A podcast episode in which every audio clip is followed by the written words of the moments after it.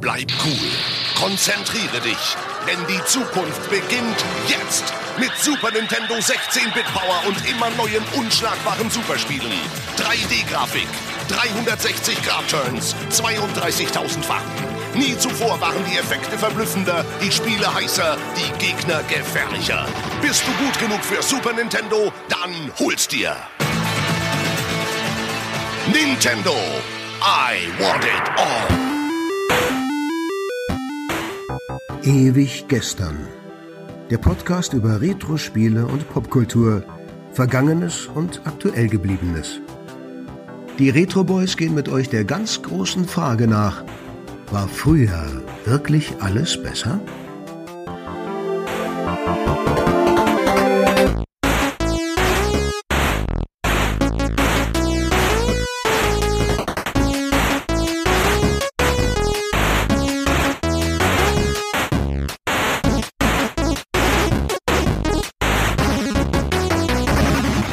Und herzlich willkommen. 14 Tage sind rum und es ist schon wieder ewig gestern mit den Retro Boys. Ich bin Markus. Ich bin Tobi. Ich bin Sebo.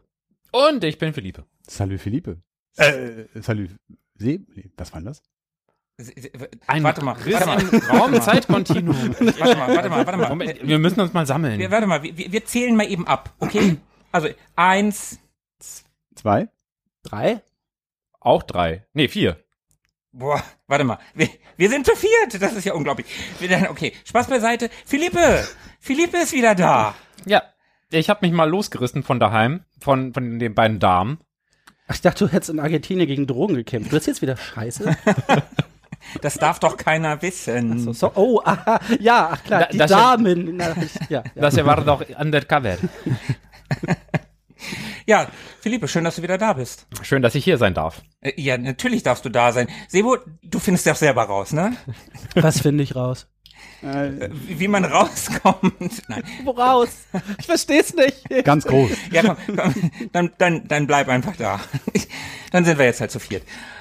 Ja, wir sind zu viert. Leute, und wir haben ein großes Thema mitgebracht. Jetzt, wo wir wieder zu viert sind. Das Nintendo, das 40 wird, wegen vier? Ja, fast, genau. fast. Wir machen aber, weil wir eigentlich immer zu dritt aufnehmen, machen wir einfach eine 3 draus. Denn das Super Nintendo, das wird, wurde diesen Monat im August 2022 ganze 30 Jahre alt. Zumindest hier. Genau, bei uns in Deutschland. Die Veröffentlichung in Deutschland war am 15.08.1992. Das ist im August. Richtig? Mhm. Kleiner Service. Vor, vor 30 Jahren, glaube ich. Äh, genau, Ja, genau. ja, genau wenn, ja. wenn man jetzt nachzählt. hm? Wenn man nachzählt, wir haben nachgezählt. Ich habe meinen Rechenschieber benutzt und es, ich bin auch auf 30 Jahre gekommen. Es passt. Und um das gebührend zu feiern, schauen wir ein bisschen auf das Super Nintendo, auf die Zeit, als es erschienen ist und wie wir das so erlebt haben. Genau, denn in den 90ern gab es im hart umkämpften Konsolenmarkt genau eigentlich zwei bedeutende große Player. Das war einmal Sega und natürlich Nintendo. Und diese beiden Konkurrenten lieferten sich schon damals, in den damals nicht allzu weit entfernten 80er Jahren, schon einen ziemlich medienwirksamen Schlagabtausch. Und aus popkultureller Sicht dürfte es selbst nicht Gamern aufgefallen sein, also denen dürften diese beiden Unternehmen sogar aufgefallen sein, denn sicherlich haben Mario und Sonic als Maskottchen dieser beiden Unternehmen zur Bekanntheit dieser beiden Kontrahenten zum Großteil beigetragen. Geht's euch auch so, dass ihr immer das Gefühl habt, Sonic ist noch so ganz neu? Für mich ist Sonic immer so fünf Jahre alt. Mario gibt's immer schon und Sonic ist für mich immer dieses verrückte blaue neue Ding, was irgendwie noch nicht so lange auf dem Markt ist. Witzigerweise hast du gerade einfach mal so eine Steilvorlage geliefert für einen Gedanken, der mir heute so durch den Kopf ging. Irgendwie so die verschiedenen Charaktere von Nintendo und Sega. Dass Nintendo so eine Spielkartenfirma aus dem Jahr 1889 ist. Und lass mich mal kurz überlegen. 30 Jahre vorher hat sich äh, Japan überhaupt der Welt geöffnet. Die waren 200 Jahre lang komplett so für sich und ganz konservativ und eingeschlossen und äh, bloß keine äußeren Einflüsse. Gaijins raus. So wie Bayern. Genau, genau das. Also Freistaat Japan. Und äh, da merkt man auch schon beim Super Nintendo, dass da lauter Hardware drin ist, die nur aus Japan stammt. Hören wir gleich nochmal was zu. Und Sega war ja schon von vornherein irgendwie so progressiv und eine Mischung aus allem, kam irgendwie aus den USA als Service Games, richtig? Ja. Oh ja, das hatte ich mal in einer Quizfrage, das müsste ich eigentlich wissen. Genau, Ja, und, ja. und, und wurde dann irgendwie so in Japan schon mit dieser amerikanischen progressiven DNA irgendwie so gegründet. Und deswegen also auch so dieser, dieser Charakter von neu und frisch und lass mal was Neues machen und, und fast wäre es nicht Super Mario geworden, sondern Popeye. Auch cool. Also so, so Typisch schwarz, japanisch. schwarz-weiß äh, Zeichentrick. Und, und der Hauptgegner ist angelehnt an King Kong. Nochmal so schwarz-weiß Stop-Motion aus den, was, 20ern oder so? Also da, da merkt man doch den, so richtig den Charakter, der so richtig alt ist. Also, Ja. Und deswegen ist, also da wurde Popeye durch Super Mario ausgetauscht. Und dann fühlt sich das so, so altbacken an. Und Sonic war schon immer der mit den nach hinten gegelten Stacheln. Mit Tonschuhen auch. Es gibt doch sogar eine Popeye-Variante von hier Donkey Kong, wo man mit Popeye hochläuft und oben steht, wie heißt der, Brutus oder so? Bluto. Pluto, ja. Ja, echt? Pluto? Du Bluto mit B. Heißt du nicht Brutus? Ich dachte, Ja, der es ist gibt Brutus. auch eine Variante. In Amerika ist der Bluto auf jeden Fall. Kann auch sein, dass der hier in Deutschland Brutus heißt. Ich habe es neulich erst irgendwo gehört, der heißt Bluto. Und das wusste ich auch, aber ich kenne auch Brutus. Ach, Pluto, ihn hat's schon wieder erwischt. Ähm, ja, okay. Äh, auf jeden Fall gab's da auch so eine Variante. Sorry, das fiel mir nur ein, weil das ja quasi auch dann da Mario ersetzt. Bluto hat eine Krankheit, das ist nicht lustig, sein Blut gerinnt nicht. Der ist Bluto. Also die hatten halt Lizenzschwierigkeiten und deswegen mussten sie sich so ein Mario aus, den, so tun, als aus der er Nase ziehen. Ah, Blut wegen Bluter, geht Blut. doch. Ja, wenigstens ja. Einer, einer. Den Witz schon habe ich schon gemacht, aber das eben schon gerade auf einer ein- eingestiegen, leider. Ach, das war ein Witz. Für mich als Spanier klang Bluto wie ein ganz normales Wort. Aber dieses Gefühl, Sebo, was du gerade beschrieben hast mit den fünf Jahren, keine Ahnung, ob es was mit unserem Alter zu tun hat. Das ist ja etwas, als Beispiel, Matrix ist ja auch erst sechs Jahre her. Oder, keine Ahnung, Die WM in Deutschland. ja, die WM in Deutschland, das war doch auch gerade erst, oder? Ja, oder Star Wars zum Beispiel. Episode 1. Das Ja. ist gefühlt für mich auch erst irgendwie zehn Jahre her. Ganz, ganz seltsam. Ja, wenn bei mir ist das irgendwie der Herr der Ringe. Da habe ich immer das Gefühl, die habe ich erst vor zwei, drei Jahren eigentlich im Kino gesehen. Ja, aber die sind ja auch, die sind ja auch ewig weit auseinander, Episode 1 und Herr der Ringe. Also das sind ja, liegen zwei Jahre zwischen. Nee, nee, Sebo, Sebo. Die, die sind erst vor zwei, drei Jahren geendet, die Filme. Aber fingen schon vor 20 Jahren an. Ach, das ist die Langfassung. Ja, richtig. ja, ein Lebenswerk. Ein Lebenszwerg. Aber kehren wir doch zurück ins Jahr 1985, denn da brachte Nintendo das NES heraus, also das 8-Bit-Gerät, und beendete damit quasi so ein bisschen die Nachwehen des großen Crashes von 1983. Den Videospiel-Crash. Genau, der große Videospiel-Crash in der Zeit davor. Und die ganz große Zeit der Arcades war vorbei, also zumindest in den USA. Bei uns hatten wir das ja nie so richtig. Man vergrub keine IT-Spiele mehr in der Wüste. Gott sei Dank. Und Heimkonsolen wurden immer populärer, also auch das eher in den Vereinigten Staaten. Bei uns waren es ja eher die PCs beziehungsweise die Homecomputer, die in die Wohnzimmer Einzug hielten. Atari ST, Amiga und so weiter. Kennen wir aus eigener Erfahrung. Ja, und Sega zog nach, ne? Die veröffentlichten ja kurze Zeit später das Master-System. Und das Master-System, also es war dem NES ja in einigen Belangen technisch auf jeden Fall überlegen. Das konnte sich aber nie so richtig gegen das NES durchsetzen. Ne? Ich habe immer gedacht, es würde daran liegen, dass das Master-System einfach unfassbar hässlich ist, aber das NES sieht halt auch nicht wirklich sexy aus. Das kann es nicht gewesen sein. Naja, Also das Master System 1 finde ich extrem hübsch. Das Master System 2 finde ich nicht so hübsch. Ja, das stimmt. ja. Ich mag aber auch das NES. Ja, du magst aber auch das japanische Famicom. Ja, das, Das ist ja japanische Famicom sieht ja auch super aus. Scheiße. Du bringst immer alles durcheinander. Ich Nein, bin nein. übrigens Philipp Markus. Gott, hier sind wir vier. Das ist ein riesiges Tohu Wabohu. Ja, das stimmt. Also vielleicht müssen wir den Zuhörern auch noch mal ein bisschen helfen. Also ich bin der mit der angenehmen, sonoren, ruhigen Stimme. Ja, ich bin der, der zu oft über irgendeinen Quatsch lacht, der eigentlich gar nicht lustig ist. Mhm. Wie ist bei euch? Ich bin der andere. Okay. Und ich bin der, den man selten hört. Nee, aber die Gründe für das schlechte Abschneiden des Master-Systems war ja auch, vielleicht auch vor allem die geringe, vergleichsweise geringe Auswahl an Spielen. Nintendo hatte ja, ja, wenn man es nett sagt, gute Beziehungen zu Drittentwicklern, Capcom, Konami und Co. Wenn man es nicht so nett sagt, dann hatten sie Knebelverträge, die durften nur für Nintendo produzieren, durften nicht für andere Konsolen, also wie das Master-System produzieren. Darum gab es da einfach kein Castlevania, kein Mega Man und Co. Und das führte halt dazu, dass Nintendo über 90% Marktanteil in den USA und Japan hatte. Ja. Hm. Und Sega hat halt gemerkt, okay, den Kampf können wir nicht mehr gewinnen. Das könnten wir machen. Technischen Fortschritt bringen. Und haben dann relativ bald das Mega Drive oder im USA das Genesis auf den Markt gebracht. In Japan ging das 88 an den Start und war die erste 16-Bit-Konsole. Das war ja doppelt so viel wie vorher. Das war nämlich nur 8-Bit und da ist ja schon alleine klar, bei 16-Bit muss diese Konsole auch doppelt so gut sein wie die anderen Konsolen. Finde ich auch immer wieder krass, dass das schon 88 auf den Markt kommt. Also ich bin eh immer wieder überrascht, wie früh doch auch so manche Spiele schon rausgekommen sind.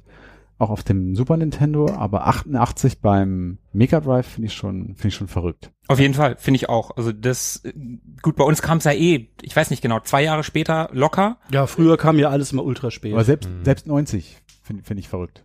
Ja, aber 90 ist halt schon 90, ne? Das ist schon wenigstens eine 9. Aber Ja. 88, das ist halt noch tiefste 80er gefühlt. Naja. So Anfang der 80er. Da war Alf noch aktuell. Ne? so ähnlich wie bei Star Trek Next Generation. Da hat man auch das Gefühl, das war doch mitten in den 90ern. Zack, 86 wurde es gedreht, meinte ich. Wirklich? Ne? Und 88 irg- irgendwie kommt das Mega Drive heraus. Ja, genau das Gefühl habe ich dann auch, dass es überhaupt gar nicht in die Zeit passt. Also mega progressiv mal wieder, Sega. Ne? Da merkt man es wieder. Mhm. Übrigens in den USA als Genesis bekannt. Ja. Ich finde, das kann man ruhig nochmal betonen, um damit es auch was gelernt wird hier, wenn man uns zuhört. Ne? Kids in Amerika, warum auch immer, heißt es Mega Drive Genesis. Lizenzrechtliche Gründe. Wahrscheinlich war da Wie einfach immer. die Popband nicht so bekannt wie hier und dann ging das. Nee, das hat tatsächlich lizenzrechtliche Gründe. Es Nein, gab- nein, das wird an es gab, Genesis. es gab eine Collins Firma, die. Mega Drive Ich hieß, glaube glaube ich. ehrlich gesagt, das hat biblische Gründe. Da gibt es ja. Ja. auch die Genesis und da gibt es auch sicherlich ein Copyright drauf. Wir wollen jetzt hier nicht über die äh, Christiane Rechte. Okay, äh, Doch, doch, jedes Mega Drive äh, Genesis wurde vom Verkauf nochmal gesegnet. Ne? Das kam in den USA besonders gut an. äh, Amen. Mit einem Schluck Wein. Ja, auf jeden Fall wurde der Konkurrenzkampf der beiden ja dann in die 90er getragen. 1990 veröffentlichte Nintendo nämlich ein eigenes 16-Bit-System, ja, das Super Nintendo, beziehungsweise in Japan hieß das Super Famicom. Family Computer. Richtig, Dankeschön. Und hier kann man mal sagen, Nintendo war hier eher late to the 16-Bit-Party. Als ob Nintendo jemals lange eine Konsole am Markt halten würde. Das ist total irre. Habe ich, also hat irgendwer jemals erwähnt, dass sie ein bisschen konservativ sind? da sieht man's. Man muss, und Sega, nochmal, hatte das Mega Drive ja bereits 88 an den Markt gebracht. Und die PC Engine, eine, naja, halbe 16-Bit-Konsole von NEC, das gab's bereits 87 und halb, weil der Hauptprozessor war zwar noch 8-Bit, aber der Grafikprozessor war schon 16-Bit und die wird allgemein als 16-Bit-Konsole gesehen, zu den 16-Bit-Konsolen gezählt. Was die Power angeht, da war ja auch hier schon wieder Sega mit ihrem Mega Drive dem Super Nintendo äh, haushoch überlegen. Also noch mehr als beim Master System, denn das Super Nintendo hatte gerade mal eine Taktrate von 3,58 Megahertz. Gerade mal. Und das Mega Drive oder der Mega Drive, was sagt ihr? Das, Das. Das. okay. Dem. Der Drive. Ach, die Mega Drive. das Drive. Ja, ich glaube auch. Das Ja. Drive. Also gut. Das, Das, Mega Super Drive. Nintendo und das Mega Drive. Ja, das System. Da ist es einfach, aber was machen wir beim Mit der Dreamcast? Dreamcast. Ja, das ist schwierig. Das besprechen wir in einer anderen Folge. Ja, würde ich auch sagen, das vertagen Zumindest wir. taktete das Mega Drive mit äh, 7,60 Megahertz im Vergleich zu 3,58 nochmal.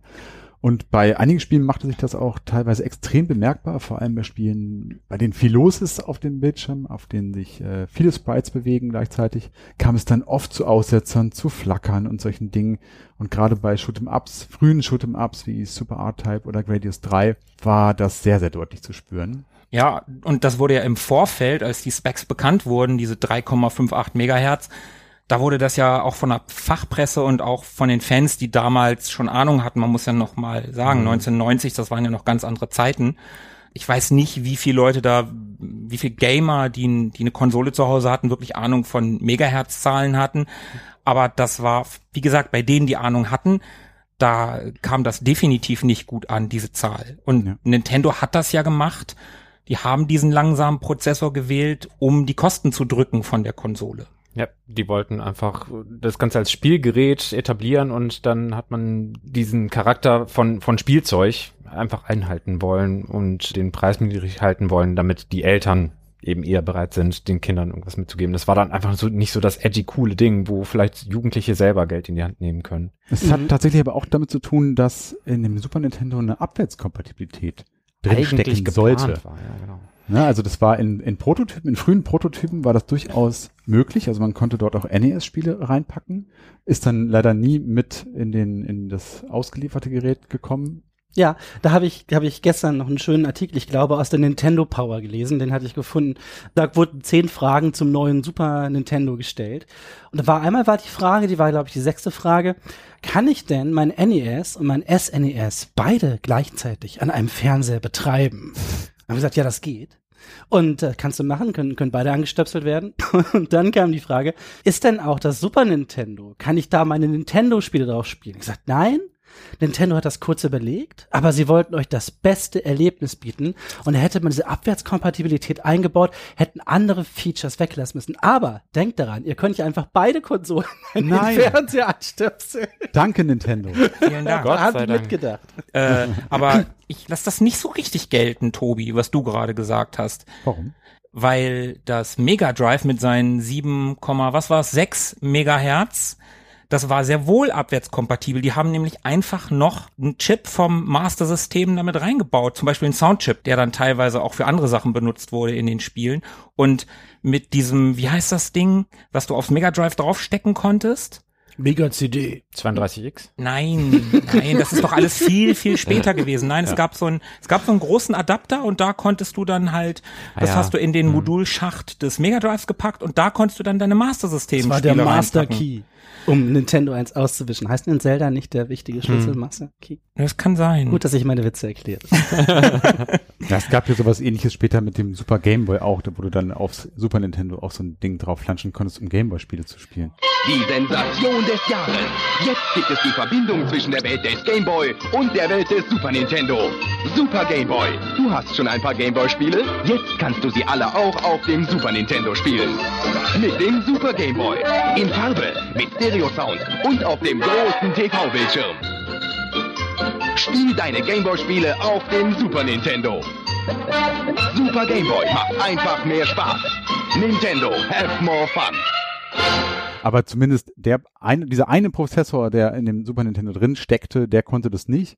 Und wahrscheinlich hat Sega da einfach eine andere Architektur in, ihren, in ihrer Technik gehabt, wo das dann doch möglich war. Zumindest sollte es erst so sein, ist dann aber nicht so gekommen. Aber ich glaube, Philippe wollte da noch was Wichtiges sagen. Genau, wir sind ja jetzt schon mitten im Nitty-Gritty der Prozessoren. Und da kann man wieder ein bisschen Rückbezug nehmen, wie Nintendo so aufgestellt war und wie Sega so aufgestellt war, so hinsichtlich der Weltoffenheit. Nintendo hatte als Hauptprozessor von Rico einen Prozessor, also diese, diese lahme Gurke sozusagen, die stammte von einer japanischen Firma, Rico. Und der Soundprozessor von Sony, also eine japanische Firma. Und von wem war der Hauptprozessor des Mega Drive? Motorola, ne? Motorola, amerikanische Firma. Ja, aber zur Technik kommen wir gleich noch mal ein bisschen genauer. War jetzt auch nur der Rückbezug zu Offenheit Naja. in den Weltmarkt. Naja, aber wir haben jetzt genug auf dem Super Nintendo rumgebasht. Man muss ja auch ganz klar sagen, im Laufe der Zeit haben die Programmierer schon gut funktionierende Workarounds entwickelt und mit denen konnte man die eingeschränkten Fähigkeiten wieder ausgleichen. Aber darüber sprechen wir auch gleich nochmal im Detail. Hm, ja, jetzt wisst ihr natürlich, wann es in den USA erschienen ist und wann das Super Nintendo in Japan erschien. Halt, da hieß es ja Super Famicom. Was wir noch gar nicht angesprochen haben, was man vielleicht noch kurz einwerfen könnte. Es gibt zwei optisch unterschiedliche Varianten. Wir kennen das Super Nintendo, so wie man es in Japan auch kennt. Schöne Konsole mit bunten Knöpfen, weiche Form, so eine total Brotdose. ansehnliches- Hä? Eine Ja, Brotdose. eine hübsche Brotdose. Die Amerikaner haben so einen hässlichen, fliederfarbenen Kasten bekommen und noch nicht mal wirklich bunte Farben für die Tastatur, äh, für die, die Tasten da am Controller. Die waren halt, der war grau und die Tasten waren lila. Das ist ja, keine Ahnung. Naja, also da, auch über den Formfaktor und über das Design sprechen wir nachher gerne nochmal. Da möchte ich mich auch gerne nochmal zu äußern. Ja, dann möchte ich die Bierdosengeschichte erzählen. Weiß jemand von euch, was das Ding gekostet hat zur, zur, zur Einführung? Ja, da habe ich gestern noch mal mich schlau gemacht und habe rausgefunden, dass es 329 D-Mark gekostet. Das wären heute ungefähr 266 Euro. Schatz, kann ich gar nicht fragen, wie viel wären das heute in Euro. ähm, kurz nach der Einführung, ungefähr drei Monate später, wurde der Preis aber gesenkt auf runde 299 Mark. Was entspricht das in Euro? Das entspricht ziemlich genau 242 Euro. Was, was kostete das Super Nintendo Mini? Was hat das gekostet? Ein Huni? 120? Ein Huni. Ja, so um den Dreh. Ja. Aber bei dem Preis muss man ja auch sagen, wir hier in Europa und auch in Amerika, wir haben ja noch ein Spiel dazu bekommen.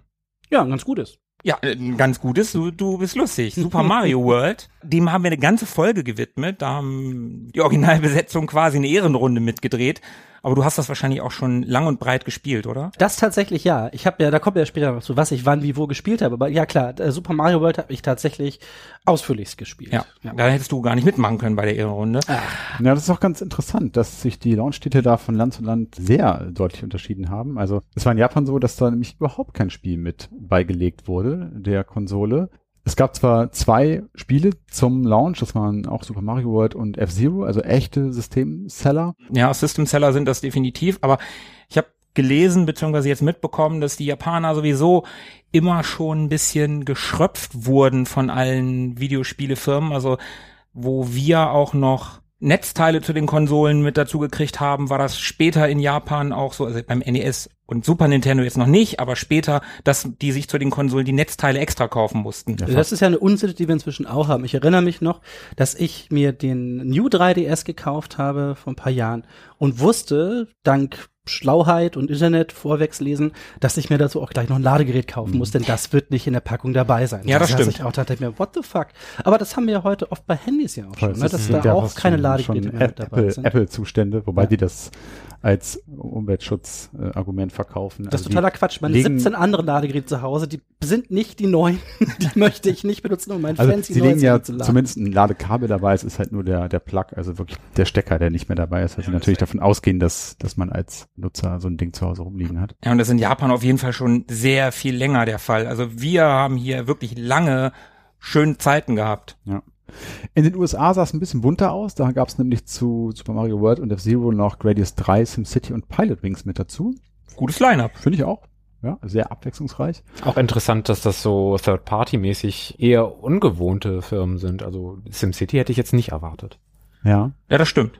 Das stimmt. Ja, es ist, ist ja auch wirklich eher ungewöhnlich für so eine, für so eine Konsole. Ja, vielleicht wollte man Spiel damit mit ein bisschen die erwachsenere Spielerschaft ansprechen. Dass man auch ein paar Erwachsene mit ans Board holt, die dann SimCity spielen. Eine richtige Simulation. Ja, um den Kindern ein paar Argumente zu liefern, hier Papa, Mama, holt euch das, ihr könnt dann SimCity spielen. genau.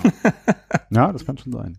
Auch in Deutschland war man ganz gut aufgestellt, wobei man hier den Fokus so ein bisschen verschoben hatte ins traditionell sportlich-europäische. Da gab es dann nämlich zusätzlich zu Super Mario World und F-Zero noch zwei Sportspiele mit dazu, nämlich Super Tennis und Super Soccer. Und anstelle von Gradius 3 hat man R-Type, also Super R-Type verkauft. Nicht so was Albernes. Genau. Gradius. Das klingt ja auch, als ob man da wie rechnen müsste oder sowas. Gibt es noch ein Geodreieck dazu in der Packung, damit man dann. Die Fortsetzung heißt übrigens Schrägius. Oh. Wo ist die Schiedsrichterpfeife, wenn man sie braucht?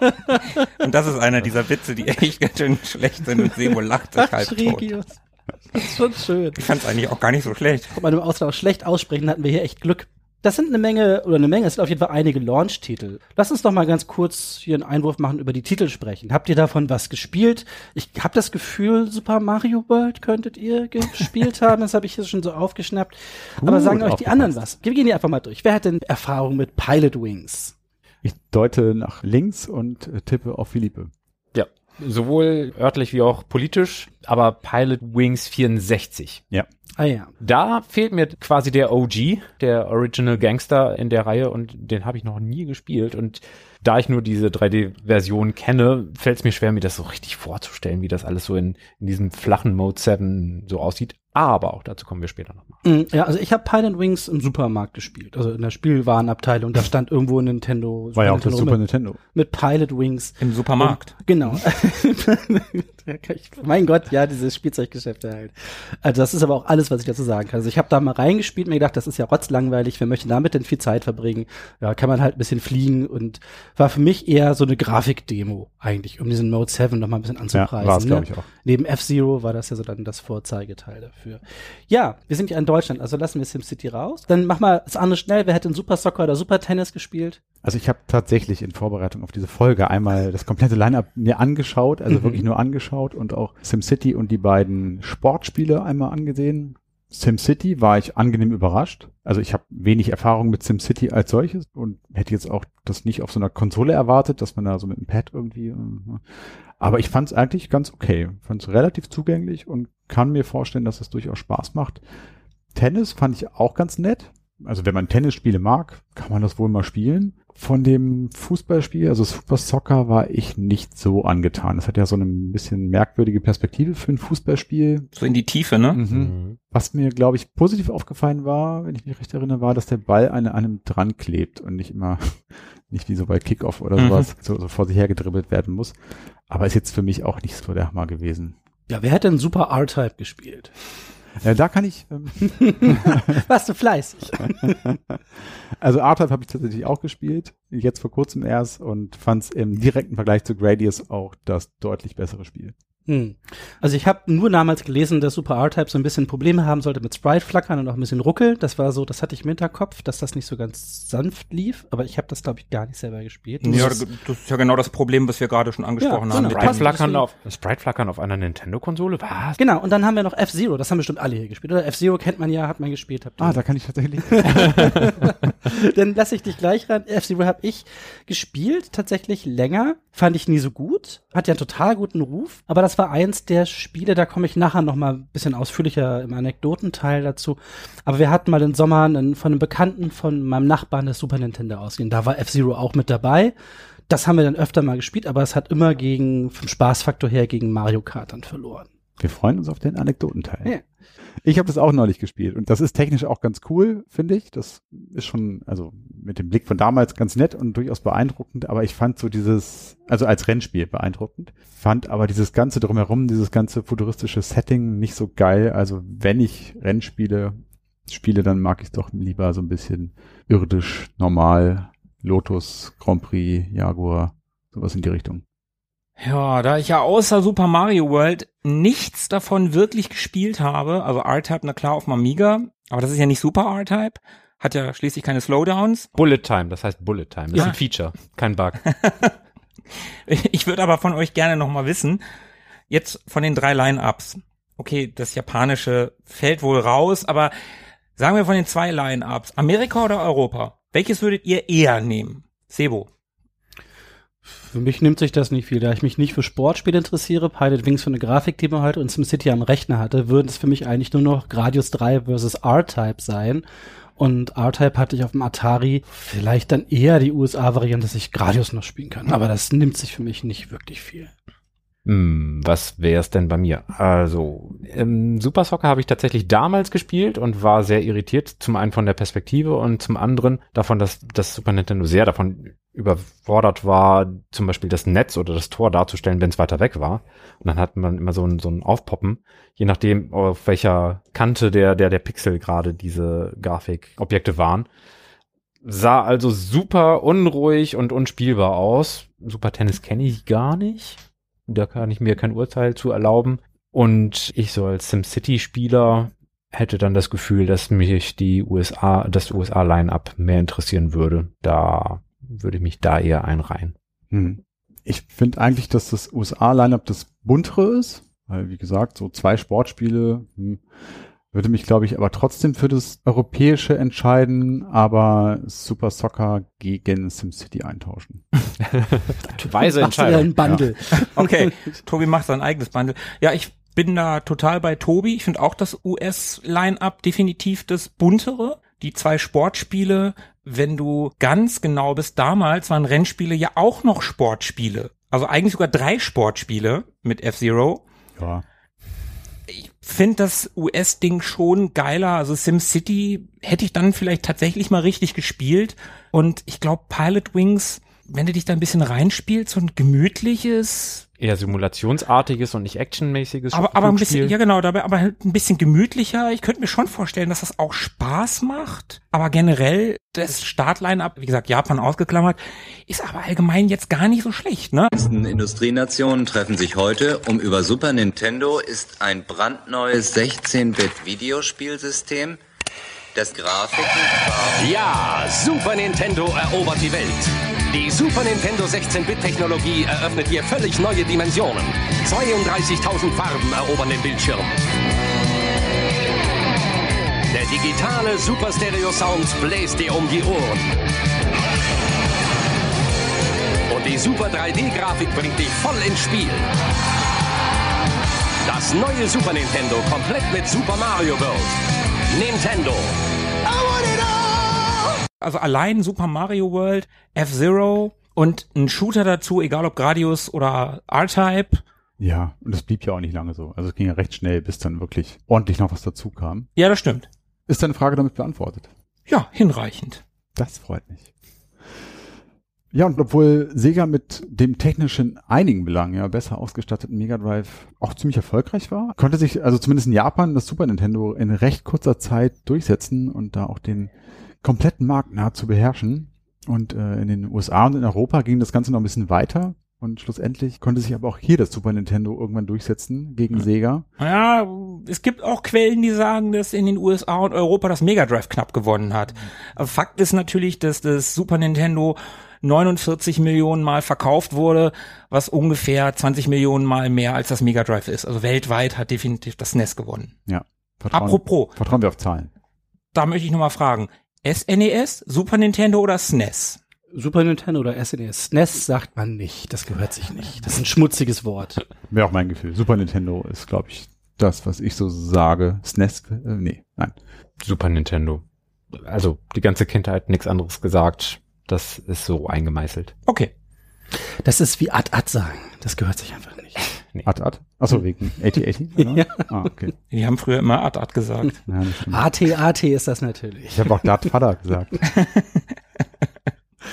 Ein, Alter, alter Dart-Vater. ein Land, in dem das Super Nintendo mal so gar keine Schnitte hatte, war Brasilien. Da hat Sega auch ganz schlau gehandelt, mal wieder weit in die Welt hinein gearbeitet. Dort durfte man gar keine Konsolen importieren, wenn ich das richtig in Erinnerung habe. Und so hat Sega sich gedacht, ja gut, dann fertigen wir dort. Und dann hat die, hatten die einen uneinholbaren Vorsprung und Nintendo hat einfach null Schnitte. Und deswegen ist das äh, Mega Drive bis heute noch dort die Kultkonsole. Das Master-System auch. Hm, Das das- tatsächlich- Ja, das hatte ich auch Das gehört, Master-System ist riesig. Die haben mit der Spielzeugfirma Tectoy, mit denen haben sie einen Deal eingegangen. Und Computer-Hardware oder überhaupt Elektronik ist in Brasilien wohl sehr, sehr teuer. Und darum hat das Master-System auch, da auch so unfassbar lange überlebt. In Brasilien gab es noch ein Master-System 3 und später so diverse Master-Systeme mit Mega Drive-Controller und ganz vielen Spielen drauf, so ähnlich wie später die Minikonsolen. Hm, Schade. Ich hatte noch einen schönen Star Wars Namen, wo wir da war, da war Komm. nämlich eigentlich noch ein. Eine Freundin von mir, Hau eine sehr gute Freundin, die auch großer Star Wars Fan ist, hat als Kind immer äh, Han Sano gesagt statt Han Solo. Das fand ich immer schön. Schön. Ah, Prinzessin Leia und ihr Macker das Handdesinfektionsmittel. Nee, war Han Sano nicht eine, eine Milchprodukt? Ja, Han Sano Oder das, ist doch, ja. die machen, machen nicht so Kaffeemilch. oder ja, so. ja, ja. ja. Nun denn, Der Milchbuben. Ja. Whitest Boy in Space. Okay, also wir haben jetzt einiges zusammengetragen, wie weltweit der Launch war und wie die Spiele so aufgereiht wurden, beziehungsweise wie, wie die Handpicks so waren, womit man die Bevölkerung überzeugen wollte, kauft diese Konsole. Wir haben ein paar technische Begriffe fallen lassen. Und jetzt gucken wir uns genau die noch mal ein bisschen genauer an, die technischen Begriffe. Also, was steckt unter der Haube beim Super Nintendo? Na, wir haben es jetzt ja schon einige Male erwähnt, dass das Super Nintendo in einigen Belangen deutlich schwächer war als der Konkurrent, äh, also das Mega Drive.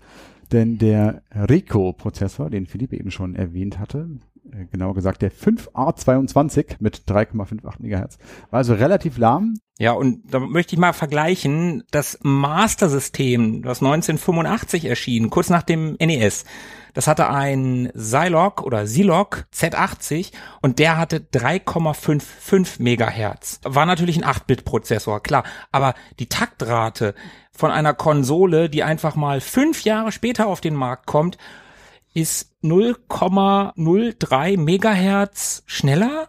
Es ist echt schon ganz schön schwach. Ja, finde ich auch verrückt, das mal so nebeneinander zu sehen.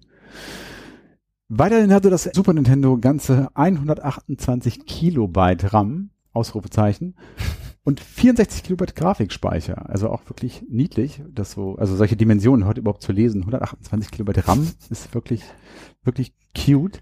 Es gibt kaum JPEGs, die so klein sind, dass sie in den Arbeitsspeicher passen würden.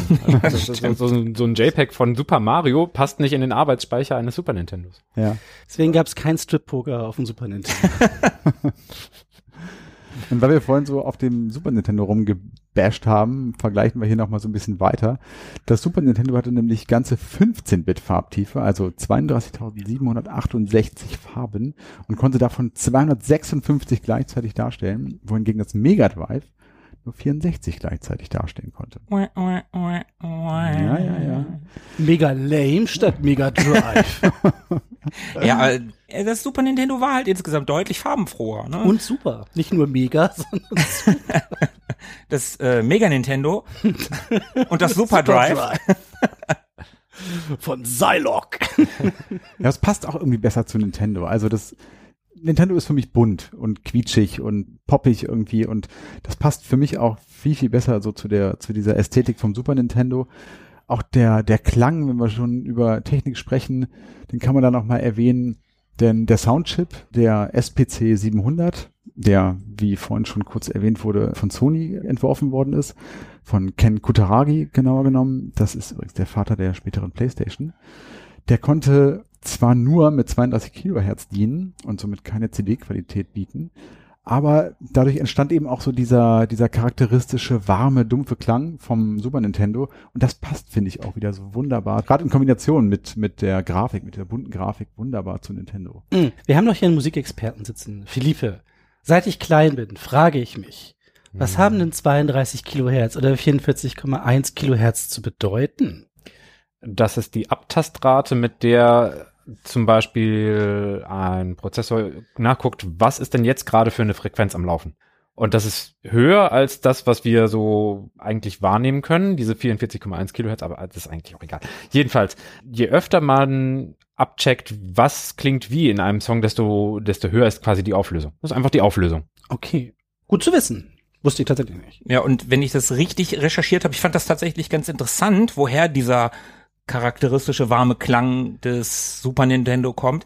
Diese nur 32 Kilohertz, da fehlen wohl die Höhen. Mhm. Im Gegensatz zur CD mit den 44,1 Kilohertz. Und ich finde das bemerkenswert, dass durch den Soundchip, der schwächer ist, der schlechter ist als CD-Qualität, dass dadurch aber ein ganz eigener Sound zustande gekommen ist, Mhm. der speziell mit dieser Konsole in Verbindung gebracht werden kann. Und das, das finde ich irgendwie cool. Ja, also die Reduktion gehört hier zur Charakteristik sozusagen. Genau, genau das meine ich. Und nur mal zum Vergleich, das Mega Drive hat mit Synthi-Sounds gearbeitet, wohingegen das vom SNES Sample-basiert war.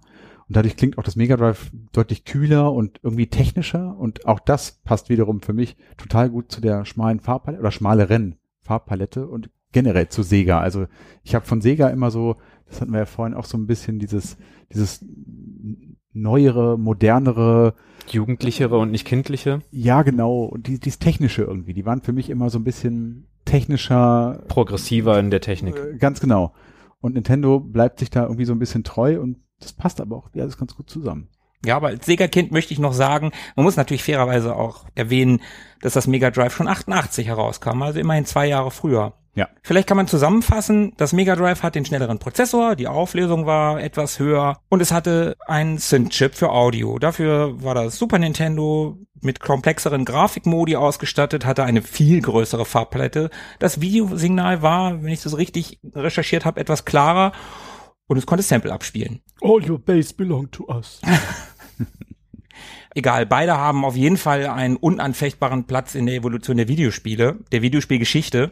Und am Ende ist es auch echt einfach Geschmackssache und die eigene Nostalgie, die einem hier ein Urteil abbringen könnte. Aber hey, diesen Konsolenkrieg, den kann man doch schon lange hinter sich lassen. Definitiv. Also auch wenn ich mit Nintendo sozialisiert bin und mich, wenn überhaupt, aus nostalgischen Gründen irgendwie auf die Seite von Nintendo schmeißen würde, ich mag heutzutage beides total gerne. Also das ist wirklich den einen Tag so, den anderen Tag so, worauf ich halt gerade Bock habe, aber ich könnte jetzt nicht sagen, das eine ist besser als das andere oder so. Ja, geht mir absolut genauso. Als altes Sega-Kind wollte ich das Mega Drive haben und war immer so ein bisschen äh, Nintendo, Super Nintendo und äh, ja. Aber heute, ich liebe das Super Nintendo genauso. Großartige Konsole. Ja. Was aber keine Geschmackssache ist, ist der Mode 7. Das war ja wirklich ein ganz spezielles Ding und Philippe, da hast du ein bisschen tiefer recherchiert, ne? Ein bisschen, also jetzt nicht extrem. Mode 7, so ein Buzzword, was auch ganz zu Beginn so zum Bewerben des Geräts verwendet wurde, hat den Eindruck gemacht, als könnte das Super Nintendo dreidimensionale Gegenden darstellen oder Levels darstellen. Aber konnte es das wirklich? Ja, so halb. Es war gemogelt. Klingt ein bisschen kryptisch. Warum Mode 7? Na, natürlich, äh, weil das Super Nintendo acht Modi hatte. Naja, also man hat dann einfach bei Null angefangen durchzunummerieren und deswegen gab es eben Mode 7 so als den Obermods unter den Modi. Die hatten alle irgendwie unterschiedliche Farbtiefen, die hatten unterschiedliche Auflösungen und vor allem unterschieden sie sich in der Anzahl der Hintergründe, die dargestellt werden konnten. So hatte man eben die Parallax-Möglichkeit, die Parallax-Scrolling-Möglichkeiten bei den ersten Modi und später bei dem Mode 7, wenn man den angewandt hat, gab es das eben nicht, aber bei dem Mode 7 konnte man frei drehen und skalieren. Also man hatte einen Hintergrund und der konnte, wenn ich das richtig in Erinnerung habe, 1024 mal 1024 Kacheln groß sein, dieser Hintergrund. Und da konnte man nicht einfach nur in einer Größe drüber fahren, wie man das sonst bei anderen Level-Designs hatte. Also da hat man bei Super Mario World links angefangen, sich das Level anzugucken und dann rutschte die Kamera einfach nur rechts rüber und dann hat sich das. Nein, man konnte eben reinzoomen, rauszoomen, drehen und Neigen? nee, tatsächlich nicht. Man konnte es nicht neigen durch Mode 7. Aber da steigen wir gleich noch tiefer ein. Bowser in Super Mario World ist kein Sprite, sondern ein Hintergrund, weil er frei rotiert wird. Ja. Hm. Und er wird auch kleiner, also verschwindet in, in der Ferne und so weiter und so fort. Also alles, was man dann sonst sieht, so ein Level, das sind eigentlich Objekte und keine Hintergründe. Und wir wissen doch, dass Pilot Wings und F-Zero, dass da irgendwie der, der Untergrund auch geneigt wurde. Wie haben sie das denn gemacht? Da haben sie den Horizontal Swap Direct Memory Access verwendet. Natürlich, dass ich da nicht gleich dran gedacht habe. Ach, den, natürlich. Ja, okay. Ja, dann habe ich alles erklärt, muss Die ich ja mit gar der nicht so- Mühle. Natürlich, die mit der Mühle. Erst haben sie also super kompliziert durch mehrere Parameter klar gemacht. Pass mal auf, Super Nintendo, stell mal den und den Ausschnitt vom Hintergrund dar. Und zwar so groß oder kleiner oder gestreckt oder gestaucht. Und dann wurde gesagt, und diese ganze Modifizierung, die hat den und den Punkt auf der Map oder auf der, auf der Textur. Von dort aus berechnest du bitte, wie sehr das Ganze gedreht werden soll. Und dann musste man auch Trigonometrie anwenden, damit es auch eine saubere Drehung ist und keine Verzerrung, also kein, kein Shearing, kein Schrägstellen der Textur, sondern wirklich ein sauberes Drehen. Also mit Sinus und Cosinus. Dazu musste man die alphanumerisch eingetragenen Werte erstmal in Dezimalsystemen umwandeln, also von 0 bis 9a bis f. Diese komischen Werte musste man eben in ganz normale Zahlen von 0 bis 255 umwandeln und dann musste man die Werte durch 255 teilen, damit es mathematisch einen Sinn ergibt mit Sinus und Cosinus, damit man eben so Sachen von 0 bis 1 hat. Ne? Das ergibt dann auch wieder Sinn. Haben das alle verstanden? Don't know much about Trionom, Aber mich macht das ganz wuschig, wenn du so schön von Zahlen sprichst. So, dann hat man zum Beispiel die Drehung hinbekommen, bla bla bla und so weiter und so fort. Und dann hat man das Ganze wieder mal 255 und wieder ins Hexadezimalsystem umgewandelt. So. Und dann hat man eben diese, nehmen wir mal an, eine F-Zero-Strecke. Hat man dann um 10 Grad gedreht, weil man eben eine Kurve um 10 Grad gemacht hat. Und dann war man genau richtig ausgerichtet und konnte einmal in einer fernen Einstellung oben anfangen, eine Zeile darzustellen. Und dann swappte es horizontal in der nächsten Zeile ein bisschen näher ran und hat dann die nächste Zeile aus einer näheren Perspektive dargestellt. Und in der nächsten Zeile swappte es wieder näher ran und wieder näher ran und wieder näher ran. Also bis zu, keine Ahnung wie oft in der Sekunde, 50 mal die Anzahl der Zeilen. Swappte es also quasi jedes Mal die Werte, wie nah es an der Map dran war, um diesen pseudo-dreidimensionalen Effekt darzustellen. Was da für eine mathematische Hirngeschichte stattfinden musste, damit man sowas machen konnte. Die Programmierer müssen wirklich amok gelaufen sein und die Wände hoch und sich die Fingernägel weggekaut haben. Hm. Und dann gab es eben noch zusätzliche Swaps, nämlich bei denen man den Hintergrund erstmal darstellen wollte, weil man ja nur einen Hintergrund in Mode 7 hatte. Das heißt, man war sogar erst in einem anderen Mode, um die Hintergrundgrafik darzustellen. Und dann sprang man in Mode 7 mitten im Bild, um dann die pseudo-dreidimensionale Strecke darzustellen, um dann wieder am Ende unten im Bild angekommen zurück in einen anderen Mode zu springen. Ich bin ja jemand, der auf Partys gerne mit Leuten über ihre Berufe spricht. Das ist immer so ein Icebreaker. Ich interessiere mich irgendwie auch für alles. Ich gehe auf die Leute zu und lass mir erzählen, was machen die so Tag ein, Tag aus. Ich habe zum Beispiel bekannten Tim. Tim hat Biotechnologie studiert und hat später geforscht, hat Stammzellenforschung betrieben. Und wenn Tim mir erzählt hat, was er bei der Stammzellenforschung macht, ich habe alles verstanden. Hätte ich Philipp auf einer Party getroffen und ihm nach dem Mode 7 gefragt, ich hätte wahrscheinlich traurig geguckt und mich geschlagen. Um es mit Tante Uschis Worten zu sagen, ich glaube, ich bin zu blöd für sowas. Aber es klingt sehr gut. Es ist auch schwer davon zu erzählen, ohne irgendwie auf einem Flipchart oder auf einem Whiteboard irgendwas rumzukrickeln und mit, mit roten Fäden irgendwelche Verbindungen zueinander zu ziehen. Ja, aber du hast gerade was ganz Spannendes gesagt, was ich vorhin schon zwischenfragen sollte. Wir haben ja gelernt, es gibt acht verschiedene Grafikmodi. Und du hast gesagt, die springen mitten im Bild in den Mode 7, um den gewünschten Effekt zu erzeugen. Ja. Das habe ich mich nämlich eben schon gefragt. Es ist nicht möglich oder ist es möglich, mehrere Modi gleichzeitig abzufragen oder müssten die nacheinander getaktet werden? Du hast ja auch das Beispiel gebracht mit Bowser, der im Hintergrund ist ja skaliert, wobei der Rest des Spiels ja nicht den Mode 7 nutzt, sondern halt nur dieses Stück Hintergrund. Das ist tatsächlich, also der Endkampf ist durchgehend Mode 7 Ah ja. und alles im Vordergrund sind Objekte. Aber trotzdem muss man ja die vorbeiziehenden Objekte, also irgendwelche Häuser oder also Gebäude im Hintergrund bei F-Zero, die müssen ja irgendwie dargestellt werden. Und die hat man eigentlich gar nicht. Obwohl, das könnten auch Objekte sein. So oder so hat man eben diese, diese Textboxen, die oben oder unten auftauchen und die sind manchmal eben in einem anderen Modus als der Rest des Bildes. Ich glaube, dass man zumindest diesen Mode 7 Background Modus, also diesen siebten, nur einmal darstellen kann. Das ging immer nur einmal pro Szene. Also man konnte, glaube ich, verschiedene dieser Grafikmodi gleichzeitig darstellen, aber nicht zweimal den, den Mode 7. Hm, okay. Es gab zum Beispiel in Super Mario Kart diese, diese Übersicht, wo man die Rennstrecke aus einer Übersicht sieht und dann sieht man die Gegner, wo die überall sind. Und auf, auf der anderen Hälfte des Bildschirms hat man trotzdem weiterhin ganz normal die Mode 7 Darstellung. Und dann gibt's so einen dicken, fetten, schwarzen Balken zwischen den beiden Bildschirmteilen, weil es dann eben einmal so rumspringen muss in einen anderen Modus, um das darstellen zu können. Mm, Ich weiß noch, ich habe ja ganz viel Erfahrung gemacht mit Super Nintendo auf Emulatoren. Und ich weiß, als das losging, dass es eine ganz große Schwierigkeit war, diesen Mode 7 zu emulieren. Dass das so eins dieser großen Dinger war, die man knacken musste, bevor man das Super Nintendo vernünftig emulieren konnte. Und jetzt wissen wir auch warum. Ja, Also man, man muss ja auch noch mal kurz in die Zeit damals gehen. Also diesen Mode 7 Effekt, den, den wir ja kennen vom Prinzip und den Philippe gerade sehr wissenschaftlich beschrieben hat, der war ja einfach mega beeindruckend damals, ne? Da ist man plötzlich auf einer 3D-Strecke.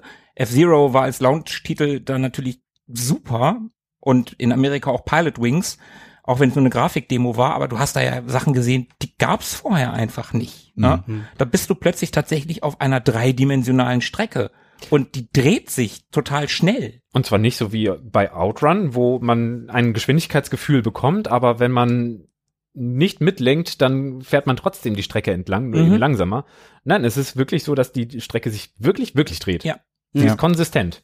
Und es war auch echt einfach ein Alleinstellungsmerkmal für Super Nintendo. Das war wirklich, also die haben damit angegeben, aber es war auch wirklich was, mit dem man angeben konnte, denn es war einzigartig. Keine andere Konsole konnte das so.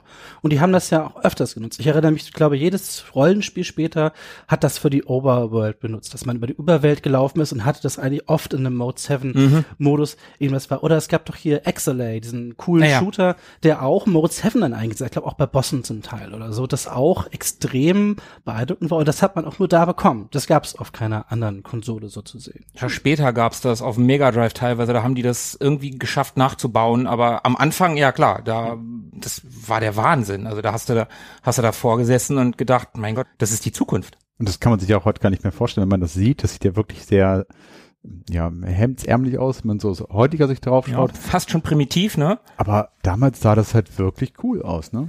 Hm. Aber Sebo, wenn ich dich auf einer Party treffen würde Ja. und dich nach dem Super FX-Chip fragen würde, Dann würde ich wahrscheinlich ein bisschen umgehen? was erzählen und dann eine komische Anekdote raus. Aber ich gebe mir mal Mühe. Also, Vor 30 Jahren entdeckte der Mensch das All. 1993 entdeckst du eine völlig neue 16-Bit-Videospieldimension durch den brandneuen Super FX-Chip. Der Super FX-Chip steckt in Starwing. Fantastische Realtime 3D-Animation, realitätsnah, irrsinnig schnell, super Stereo-Sound und Wahnsinnseffekte. Du bist Commander Fox McCloud in Starwing. Das erste Spiel mit Super FX-Chip wird dich Lichtjahre begeistern. Super FX und Starwing. Der Super FX-Chip. Wir haben ja schon gemerkt, die Konsole, die Super Nintendo war etwas unterlegen, was das Mega Drive angeht. Und deswegen kam man auf die Idee, zusätzliche Hardware auf die Module zu bauen oder in die Module einzubauen. Und das, was wahrscheinlich alle irgendwie kennen oder davon schon mal gehört haben, das ist dieser Super FX-Chip, ein Co-Prozessor.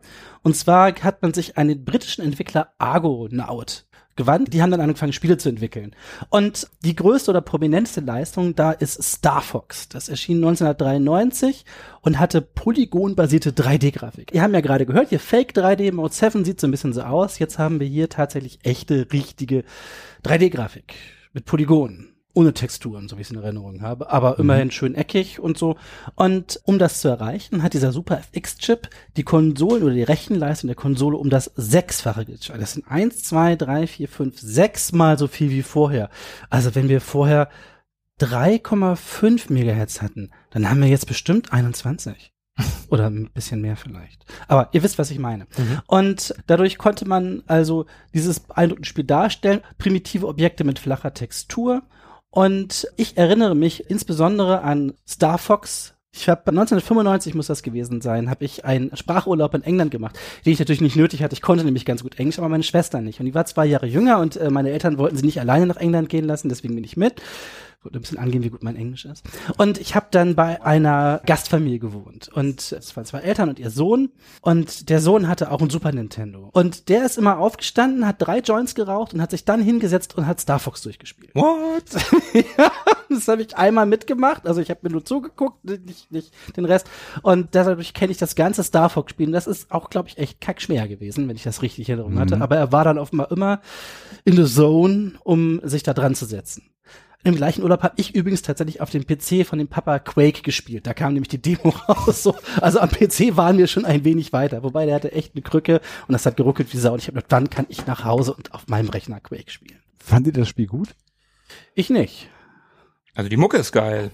Ja, die hatten wir schon mal in einer Themes-Folge, Mhm. glaube ich. Ich habe das auch mal bei einem Kumpel gespielt und auch, glaube ich, im Nachgang so vor ein paar Jahren mal emuliert. Das ist so ganz nett irgendwie, aber so richtig cool finde ich das Ganze drumherum da irgendwie nicht. Ja, also ich glaube, das größte Problem an dem Spiel ist einfach, dass es so extrem ruckelt. Und ich habe das schon öfter überlegt. Ich fänd's super gut. Es kommt ja jetzt in nächster Zeit das Mega Drive Mini 2 raus. Und ich muss wieder Sega hochloben. Die bringen da irgendein, ich weiß, nicht, welches Spiel war denn das noch? Ich glaube, es, ähm, Space Harrier 2 ist da mit drauf und das haben sie aufgebohrt und das soll jetzt flüssiger laufen. Und keine Ahnung, ob sie das gemacht haben, weil die Hardware das jetzt kann und dass es auf dem originalen Mega Drive immer noch scheiße laufen würde. Ich fänd's voll cool, wenn Nintendo auf sowas wie dem Super Nintendo Mini sich Star Fox mal geschnappt hätte, übrigens Star Wing in Deutschland oder in Europa und einfach mal gesagt hätte, wir bohren das auf, wir bauen das neu, wie auch immer, dass es flüssig läuft. Gleiche Grafik wie damals, gleiches Spiel wie damals, aber es läuft einfach flüssig. Und ich glaube, dann wäre es auch ein ganz cooles Spiel. Naja, die Idee hinter den Minikonsolen ist ja aber eigentlich, dir das Gefühl von damals zu geben. Und deswegen schwören ja wahre Emulationsfreunde darauf, dass die Spiele auch ganz genauso laufen. Eben nicht schneller oder langsamer, weil du das Originalspielgefühl bekommen sollst und nicht das Fake-Spielgefühl, auch wenn das besser sein könnte. Das sei mal dahingestellt. Aber du möchtest natürlich genau das Original-Spielgefühl haben. Leute, die das Originalgefühl von damals haben wollen, die emulieren natürlich nicht, weil das sich immer verändert durch Emulation. Durch einen Flachbildfernseher verändert sich das alles. Die Leute, die, die das Originalfeeling haben wollen, die kaufen sich keine Minikonsole. Wie oft lese ich online, ach nee, die Minikonsole, wenn ich das spielen will, spiele ich auf Original-Hardware auf dem CRT, also auf dem, auf dem alten Röhrenfernseher oder auf dem Röhrenmonitor. Insofern, das kann man ja als Bonus damit draufpacken. Macht das genau wie Sega bei Space Harrier, das haben die ja auch nur als Bonus damit draufgepackt. Space Harrier 2 war schon auf Mega Drive Mini 1.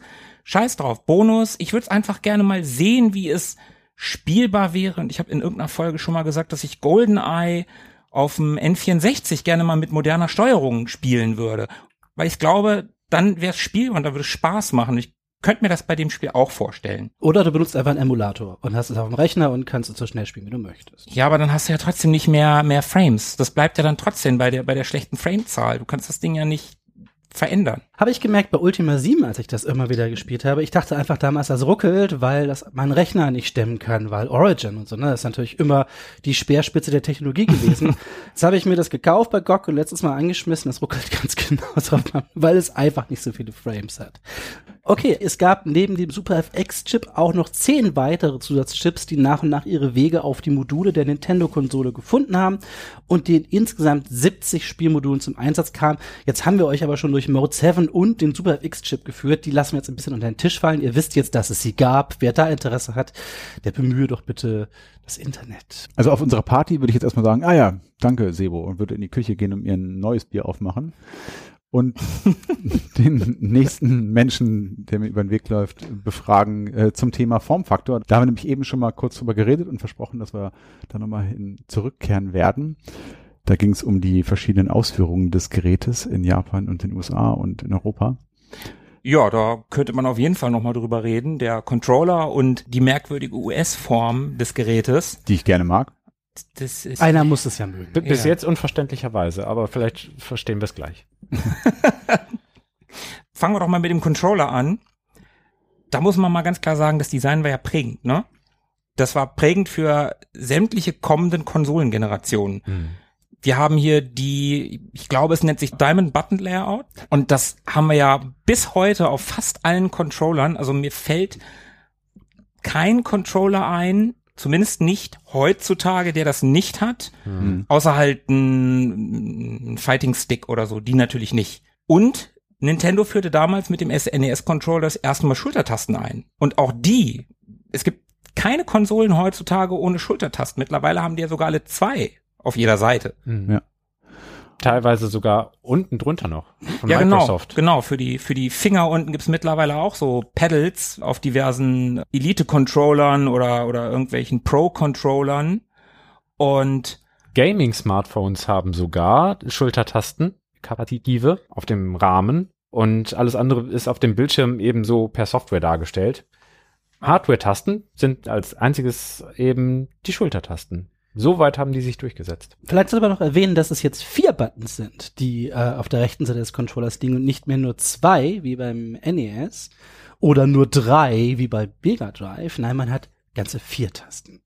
ja, das Diamond Layout legt es nahe, aber ja, hast du recht. Natürlich, das sind vier, vier Buttons. Wir haben ja eben schon das nordamerikanische Super Nintendo ein bisschen gebasht, also Tobi nicht, Tobi mag es ja.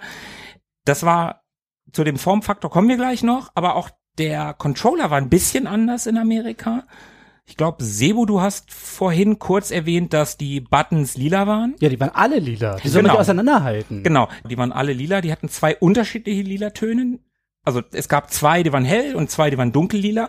Aber was dabei ganz cool war, zwei davon waren konkav und zwei waren konvex. Die oberen beiden waren ausgehöhlt, also konkav, und die unteren beiden waren erhoben, also konvex. Und ich habe einen 8-Bit-Do-Controller, der das auch hat. Und das macht tatsächlich das Spiel im Dunkeln ein bisschen leichter. Ja, glaube ich sofort. Ich komme da auch immer durcheinander. Also bei meinen Controllern, die alle konvex sind. Aber apropos USA, da haben wir natürlich es auch mit einem gänzlich anderen Design der Konsole als solches zu tun. Also das habt ihr vorhin so ein bisschen abgetan und belächelt. Ich mag das Ganze. Nein, nein, wir haben es nicht belächelt, wir haben es äh, vernichtet. nie, niedergemacht. Das ist Gemetzelt. Wir haben die Wahrheit gesagt. Unfassbar hässlich, das also, Ding. dann kann ich mich hier nochmal outen. Ich mag das US-amerikanische Design sehr. Ich finde es cool. Das hat auch lilane Buttons am Controller. Es greift so ein bisschen dieses Gameboy-Farbschema auf. Das hat ja auch so. Rote Knöpfe. Na, rot sind sie eigentlich nicht. eigentlich sind sie auch so. Gehen sie auch so in Richtung. Ich habe die mal als rote Magento. Nee, so- Ich würde es als Barry bezeichnen. Ja, genau. Barry, Barry, Barry trifft's ganz gut, finde Hat ich auch. nicht so einen roten A- und B-Knopf gehabt? Habe ich das Nee, falsch in Die Erinnerung? sind also eher lila. Hm. Finde ich also total nett. Das ist nämlich sehr, sehr viel kantiger und eckiger und geradliniger als die europäische und japanische Variante. Ein bisschen Industrial Design-artig. Ja, ich, ich mag das tatsächlich. Also es geht eher nochmal so in Richtung NES, was ja auch schon sehr, sehr kastig war. Und zurückzuführen ist das Design auf Entwürfe von Lance Barr. Das ist der Produktdesigner, der von 1985 bis 2020, wenn ich mich nicht irre, bei Nintendo gearbeitet hat. Und angeblich, so sagt man, wollte man mit dem angepassten US-Design verhindern, dass sich die Menschen Getränke, Dosen oder Gläser oder sowas auf die Konsole stellen, die dazu führen könnten, dass Flüssigkeit äh, in das Gerät läuft, wenn die Dinger umkippen. Was ich persönlich ein bisschen komisch finde, weil eigentlich lädt ja das US-amerikanische Design eher dazu ein, Dinge draufzustellen, weil es ja viel flächiger ist als die europäische und japanische Variante. Als die geschwungene, ja. Ja. Mhm. Ja, aber der Cartridge-Slot ist ja schon in so einem Knubbel drin und vorne hast du diese Schiebebuttons, die sind auch erhaben und hinten hast du nicht so viel Platz. Ja, sehe ich schon, aber wer stellt denn bitte sein Getränk auf seine Konsole? Ich wollte gerade sagen, kennt ihr nicht den Drang? Ihr habt etwas Schönes, Teures, Neues, Technisches gekauft. Es steht bei euch im Wohnzimmer, auch meistens weit weg von euch, vielleicht bald neben dem Fernseher. Und wir alle kennen auch diesen Drang, aufzustehen und unser Getränk da drauf zu stellen. Oder da kann man sich doch nicht zurückhalten. Ich denke mal so, jetzt schön mein Bier drei Meter weit von mir wegstellen. Oder so eine das schöne wär's. heiße Tasse Kaffee mit Untertasse. Mit Untertasse. ja, ja. Ich möchte auch oft gerne Baguette auf meine neue Konsole werfen. Oder so. Oder äh, Tomaten schneiden zum Beispiel. ja, naja, wie dem auch sei. Also schöne das, Tüte Chips darüber aufmachen. Nein. Ja, ich glaube, das ist einfach Gewöhnungssache. Also ich denke, da auch, damit ist man halt groß geworden. Ich denke, Amerikaner haben wahrscheinlich ganz warme Gefühle für ihr komisches, hässliches Gerät, während wir Europäer natürlich die wunderschönen Formfaktor und die nice Farbgebung zu schätzen wissen. Teils, teils. Also ich gucke ja nun viel US-Gaming-YouTube und da sind nicht wenige Amerikaner, die das japanische, das europäische tatsächlich schöner finden. Also klar hast du natürlich auch die, die da mit einem nostalgischen Blick drauf gucken, aber rein von meiner Wahrnehmung gibt es mehr Amerikaner, die ihr eigenes Design nicht so schön finden, als Europäer, die sagen, Tobi ist hier die große Ausnahme, das amerikanische Design obwohl, du hast ja nicht gesagt, dass es schöner ist. Du hast ja Nein, nur gesagt, genau. dass es auch schön ist. Dass Genau. es dir auch gefällt. richtig. Also ich muss auch zugeben, dass ich die japanische und europäische Variante deutlich mehr Nintendo S finde. Die ist einfach bunter und knubbeliger und passt eigentlich mehr zur Marke. Andererseits verfolgt irgendwie das äh, US-Gerät mehr so diese Gameboy-Linie und sieht für mich ein bisschen moderner aus, aber hey, also ich mag beide. Eins muss ich zu den USA noch sagen. Was ich tatsächlich geiler finde am US SNES, ich sag jetzt mal US SNES, Sag doch Usnes. USNES, USNES, sind die Cartridges. Die finde ich tatsächlich schöner in den USA. Die, dieses kantige mit den Rillen drin, die haben eine, finde ich, erheblich ikonischere Form, ähnlich wie das NES sehr ikonische Cartridges hat, hat auch das US Super Nintendo sehr ikonische Cartridges. Da finde ich die sehr abgerundeten europäischen, japanischen Cartridges, ähnlich wie auch die Mega Drive Cartridges, sehr viel austauschbarer. Ja. Oh, ich mag den Look. Das wirkt halt wie so knubbeliges Anime-Science-Fiction-Zeug aus den 80ern. Diese, diese Karten, die so ein bisschen sehr rund sind, mit so einem leichten so Inlay mit rein und so. Ich habe immer das Gefühl, das hat so Anime-Future-Tech-Feeling. Das mag ich. Und was der Vorteil an den US-Cartridges übrigens noch ist, das Kann La- Getränke drauf abstellen. Ja, aber so eine Beschichtung, es rutscht einfach direkt runter. Oder mal eine Zwiebel schneiden. Der Nintendo kann das. Wisst ihr noch, dass man auch nicht an den, an den neuen Modulen für die Switch, da kann man nicht mehr dran lecken, weil die schmecken einfach grauenhaft. die sind tatsächlich mit was überzogen, damit Leute nicht an den Modulen lecken. das hast du dir doch gerade ausgedacht. Nein, das ist wahr. Nein, das ist tatsächlich kein Witz. Also die aktuellen Switch-Module sind alle mit so einer Art Speziallack oder sowas überzogen, dass die wirklich fürchterlich schmecken. So, die sind auch so klein, dass man die in den Mund nehmen kann, wenn man gerade beide Hände voll hat und dann klemmt man sich die kurz in die Lippen und dann äh, Auch für Kinder vielleicht, ne? Ja. Und und dann beschwert man sich, äh, das funktioniert ja gar nicht mehr. Ja, was haben sie denn da mitgemacht? Ja, nur zwischen den Lippen gehalten. Ja. Ja, wahrscheinlich haben einfach zu viele Kinder die teuren Gameboy-Module ihrer Eltern gegessen. Dann musste ein Riegel vorgeschoben werden. Nein, aber was ich tatsächlich noch ganz cool finde an den US-Modulen, wenn du fürs Super Nintendo sammelst und du hast nur Cartridges, das, das Label geht nach oben auf das Modul mit drauf, ähnlich wie es auch beim Mega Drive ist. Du kannst also die Dinger alle irgendwie in, in eine Schublade stellen oder was weiß ich und du siehst von oben, welches Spiel das ist. Das hast du bei den europäischen, japanischen Modulen leider nicht. Da musst du immer tatsächlich das Modul dann rausnehmen oder du musst halt noch mal einen hässlichen oder schönen Kleber, wenn du dir Arbeit machst, noch mal auf das Modul draufkleben. Ja, das ist tatsächlich nicht so schlecht. Was wir vielleicht noch ganz kurz erwähnen können, ehe wir fertig sind mit unserer technischen Expertise hier, äh, Ja, vor allen Dingen die letzten paar Minuten meine extreme Expertise. unfassbar. Ne? keine Module lecken, keine Getränke auf die Konsole stellen, das sind alles Lebensweisheiten, ja? Was wissen wir denn, was ihr mit euren Konsolen macht? Wir haben euch bestimmt jetzt vor eine Million Schaden bewahrt, gesammelt. Vielleicht kann man noch ganz kurz erwähnen, dass es auch natürlich noch diverse Eingabegeräte gab. Neben den Controllern, es gab noch so eine Lightgun, die aussah wie so eine kleine Bazooka, den Super Zapper oder so. Dann gab es noch eine komische Maus, die konnte man für, ich glaube, genau zwei Spiele benutzen. Ich glaube, es war das Mario Grafik Musik. Mario, Mario Paint, ja. Mario Paint Ding, genau. Und ich glaube, es ging auch für SimCity. Nee, nicht für SimCity, aber ich glaube für später Civilization. Ah, irgendwie sowas. Es gab tatsächlich irgendwie so eine Handvoll Spiele, wo du das Ding benutzen konntest. Hm. Aber leider halt nicht SimCity, weil SimCity halt deutlich vorher rauskam. Ja, merkwürdigerweise war der Power Glove nicht abwärts, aufwärts kompatibel. Den konnte man also leider nicht mehr benutzen, um der Meister aller Spiele zu werden mit der rechten Hand. Und, was gab's noch? Ach ja, eine schöne Idee. Das SNES hatte natürlich, wie alle Konsolen zu der Zeit, so ziemlich zwei Steckplätze für Controller und bot aber einen Vier-Spieler-Adapter an. Man konnte also einen Adapter da dran stecken, der hatte dann so eine Leiste dran und da konnte man dann mehr Controller einstecken, also dass man insgesamt fünf Controller an der Konsole hatte. Da komme ich nachher meine Anekdoten noch zu, wenn es um Super Bomberman geht. Ich wollte gerade sagen, für das Spiel war es ja auch war es ja auch äh, obligatorisch. Es gab ja fürs Mega Drive auch so ein Ding, was tatsächlich auch mit Bomberman verkauft wurde. Und fürs NES gab es doch auch schon so eine so eine Leiste. Was ist? Wir haben es. Was? Den Prototypen vom neuen Nintendo Super Set. Ja, mit drei Wahnsinnsspielen. Hier, Tetris und Super Mario Brothers und Nintendo World Cup. Super! Super! Klasse Live-Action für vier Spieler. Dann muss Nintendo 14 Millionen Das ausspucken. gibt's doch schon überall zu kaufen. Ja, das neue Nintendo Super Set. Die Actionwelt von Nintendo. Ich hatte tatsächlich für die Playstation so einen Vierer-Adapter noch. Das war auch ganz cool. Ja, und fürs, und fürs PC Engine brauchtest du ja so ein Ding eh, weil da nur ein, ein Computer, also weil da nur ein Joystick-Port dran, weil da nur ein Pad-Port dran war. Ja, okay. Apropos Padport, das klingt ja fast wie persönliche Berührungspunkte. Ja, kommen wir endlich in den groß angekündigten Anekdotenbereich, den du vorhin erwähnt hast. Danke für die schlechteste Überleitung des Jahres. Ja, wie war's denn bei euch? Ich glaube, besessen hat's ja im Ursprung keiner von uns. Nee. Tobi, deine ersten Berührungspunkte mit der Konsole. Also zum allerersten Mal gehört davon habe ich sicherlich im Club Nintendo Magazin, das ich damals regelmäßig bezogen habe, weil ich ja im Club Nintendo war. Da wurde das groß promoted auf jeden Fall.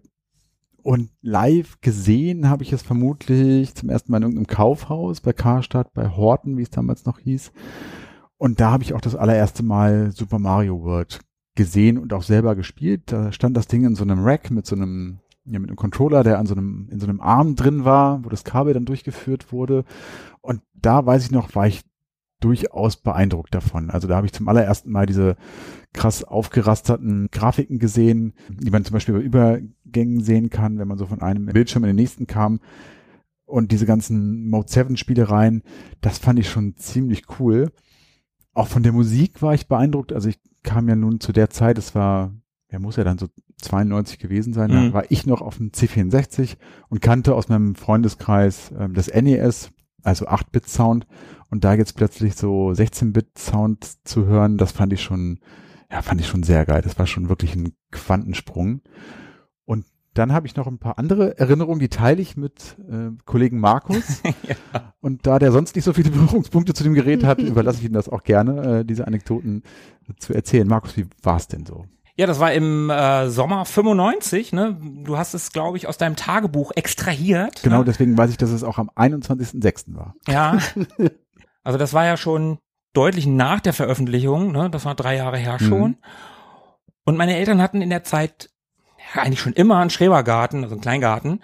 Und da haben wir mit ein paar Freunden in einigen Sommern in diesen Jahren gepennt. Mhm.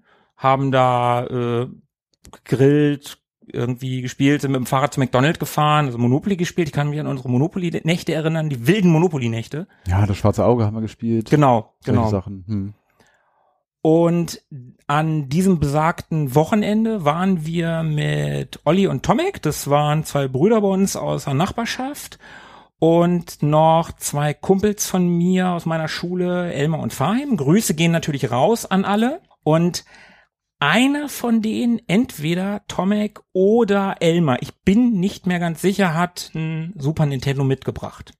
Das hat er sich aber auch vermutlich irgendwo ausgeliehen, weil ich bin auch der Meinung, keiner von denen hatte das. Ja, und dann haben wir da auch vorgesessen. Wir, ich glaube, Tobi, du und ich weniger. Ja, das lag, glaube ich, so ein bisschen an der Schlafaufteilung dort in eurer Gartenlaube. Wir beide oder wir drei, Olli, du und ich, Mhm. hatten das uns unterm Dach gemütlich gemacht, Mhm. also in der oberen Etage. Und die anderen waren irgendwie unten im Wohnzimmer, nenn ich es mal, wo der Fernseher auch stand Mhm. Und haben da gepennt. Und insofern hatten wir da irgendwie gar nicht so viel mit zu tun mit dem Ding. Ja, hauptsächlich kann ich mich erinnern, dass Elmar und Tomek viel gezockt haben. Ich glaube auch Fahim, aber wie gesagt, weiß ich nicht mehr so hundertprozentig. Aber das ist eine ganz präsente und warme Erinnerung. Und ich kann mich noch genau daran erinnern, zwei Spiele waren dabei, die mitgebracht wurden. Alien 3, Mhm. so ein, Sehr schöne, warme Erinnerung. Ja, so ein Wohlfühlspiel. so eine, ja, so ein Run and Gun, aber das Spiel, an das ich mich sehr viel stärker erinnern kann und was sehr viel mehr gespielt wurde, Donkey Kong Country. Auf jeden Fall. Ja, das verbinde ich auch ganz, ganz krass mit, mit dieser, mit diesem einen Abend im Garten. Und ja. jedes Mal, wenn ich an das Super Nintendo und an Donkey Kong Country in Verbindung denke, wenn ich Donkey Kong Country irgendwo sehe, wenn ich diesen, man kann da ja diese Tiere einsammeln, diese goldenen Tiere. Hm? die Gans und so. Hm? Die Oder, goldene oder, oder eine Ente. Ich glaube, Fall- das ist ein Strauß oder so, kannst auch, auch drauf reiten, glaube ich, ne? Ich kann mich auf jeden Fall an den Schwertfisch erinnern. Und diesen Schwertfisch, diesen goldenen, das, das, das wird für mich immer mit dem, mit diesem Schrebergarten, mit diesem Sommer, mit dieser Übernachtung in diesem Garten in Verbindung stehen. Also darum hat das Super Nintendo, auch wenn ich eigentlich Sega-Kind bin, immer einen Platz bei mir irgendwie im Herzen. Ja, geht mir auch so. Ich fand zum Beispiel auch einfach die Tatsache, dass man so ein Hightech-Gerät wie das Super Nintendo, das war ja für mich und uns auch so relativ neu. Und das plötzlich so im Garten mit dabei zu haben, das fand ich irgendwie, das war so ein riesiger Kontrast in diesem analogen Garten, in der Gartenlaube. hatte man jetzt plötzlich dieses Hightech-Gerät stehen. Das fand ich irgendwie, fand ich irgendwie geil. Naja gut, ey, Fahim hat auch von seinem Vater, die haben von zu Hause ihre Fritteuse mitgebracht, ne, wenn du dich Ja, erinnerst. ja, ja. Also, wir hatten eine Fritteuse und einen Sandwichmaker. Also Ja. wir waren da schon gut ausgestattet. Ja, ja, also auch kulinarisch ging es auf jeden Fall straightforward. Auf jeden Fall. Sonst noch irgendwelche Erinnerungen? Als Sega-Kind, ich glaube, ich habe es vorhin schon mal so ein bisschen angedeutet. Ah, Ich habe immer so ein bisschen mit, ja, ich will nicht Verachtung sagen, aber mit so ein bisschen Geringschätzung. Geringschätzung, das ist ein schönes Wort, auf Nintendo geguckt, aber eigentlich war ich auf das ein oder andere auch schon ein bisschen neidisch, obwohl ich auch keinen Mega Drive hatte. Das ist ja eigentlich, das ist ja eigentlich der Witz an der Sache, ne? Das Master System war Asbach uralt. Ich wollte aber trotzdem immer, dass Sega auch gut war und ich wollte immer, und das habe ich irgendwann schon mal erwähnt, damals war ja auch die Zeit, wo es Captain N gab, den kennt ihr wahrscheinlich noch, oder? Natürlich. Captain N. Der Game Master. Mit dem Kind, was in den Fernseher gesaugt wird. Ja, Kevin. Natürlich heißt es Kevin. Und ich wollte immer einen Captain S haben. Captain Super Nintendo? Ja, genau, ich wollte mal Captain Super Nintendo haben. Nee, aber klar, ich kann, kann mich auch an die, an die Kaufhäuser erinnern, wo die Spiele standen. Aber ansonsten gab es da halt wenig Berührungspunkte leider. Wie ist denn das bei euch beiden, Philippe? Ich habe gar nicht so die eine umrissene Erinnerung, nicht so ein zusammenhängendes Ding, sondern echt so ein Sammelsurium, Mosaik aus irgendwelchen Erinnerungsfetzen. Bei einem Kumpel, ich glaube, recht kurz nach dem Release des Super Nintendo ähm, ein bisschen zugeschaut, wie er Super Mario World gespielt hat. Und damals war ich so unbedarft, dass ich dachte, boah, das ist ja voll 3D. Es war einfach nur Parallax-Scrolling. Davon, äh, also es hat mich schon aus den Socken gehauen. Und ich war bei dem Besuch auch stark an Mario Paint interessiert, weil das ein ganz neues Gefühl war. Auf dem NES hat man eben ganz eng gesetzte Regelwerke, was alles möglich ist. Man hat Handlungsmöglichkeiten, die echt gering sind und gar keine Gestaltungsmöglichkeiten. Also es gab keine Editoren oder so auf dem NES. Und plötzlich hat man da ein, ein Cartridge, auf dem man selber alles gestalten soll. Das ohne Regeln, also mach wie du meinst, mach wie du willst. Es gibt kein Falsch, es gibt kein Game Over, du kannst das einfach machen. Völlig ungewohnt. Das war wirklich so ein Hightech-Gefühl. So, was kann das Gerät alles? Es kann alles, was ich möchte. Wow. Vorhin habe ich es schon angedeutet, Super Soccer bei einer anderen Gelegenheit fand ich auch total verwirrend, weil die Perspektive mega beknackt war. Äh, Wie gesagt, diese Grafikdarstellungsschwierigkeiten mit der geringen Auflösung und den vielen Details, die war auch nicht gerade hilfreich. Und dann hatte man, abgesehen von A und B, auch noch X und Y und R und L und was soll ich alles damit? Das hat mich völlig überfordert. Da hatte ich auch schon Berührungsängste mit, mit der neuen Konsole, weil ich das Gefühl hatte, ich, das ist mir zu komplex, das kriege ich nicht hin. Ganz seltsam, dass dann hinterher zum Beispiel der Umstieg auf PlayStation 1 gar nicht so die Schwierigkeit war, obwohl dann nochmal zwei weitere Tasten hinzugekommen sind. Und eine ja, so, ein- so ein Gedankenfetzen, so ein Erinnerungsfetzen war dann auch das erste Mal Star Wing in 3D ein Spiel zu sehen. Das hat mich auch ein bisschen in den Fernseher gesogen, trotz der miserablen Framerate und der absolut flachen Polygone war es trotzdem so, dass man in die Landschaft hineinflog, also nicht so eine flache, schön gestaltete Ebene hatte, sondern eine richtige Welt vor sich aufgespannt sah. Ja, und dann hier und da vielleicht noch mal Mortal Kombat. Nein, gar nicht. Nicht Mortal Kombat, sondern Mortal Kombat. ähm, fast. Killer Instinct. Tatsächlich Killer Instinct, wo ich aus dem Staunen auch nicht rauskam, weil das eben diese Pre-Render-Grafik war, die ähm, auch bei Donkey Kong Country verwendet wurde. Das sind so die vereinzelten Änderungsfetzen, aber es ist kein, kein kohärentes Bild. Da war ich einfach nicht ganz auf der Höhe der Zeit und musste mit meinem Schuhkarton vorlieb nehmen und hatte keine Brotdose. Ich stelle mir gerade vor, wie so beim Mortal Kombat die Handwerker so da stehen mit ihren Schürzen und ihren Hämmern und dann baust du um die Wette, keine Ahnung, eine Wand fertig. Nein, nein, das ist eigentlich eine knuffige Bausimulation Maurer, eine Maurer-Simulation. mit, mit, mit australischen Tieren, Myrtle Wombat. Sebo, Ja, ich habe eine ganze Menge Anekdoten. Ich versuche mich auf drei, vier zu beschränken. Eine ist länger, eine ist eklig, eine hatte ich vorhin schon erwähnt. Fange ich mal mit der längeren an. Also, auch wie ihr hatte ich nie selber ein Super Nintendo. Ich hatte ja gar keine Konsole. Ich war ja ein armes, gebeuteltes Kind, das darauf angewiesen war, am Atari seines Vaters zu spielen.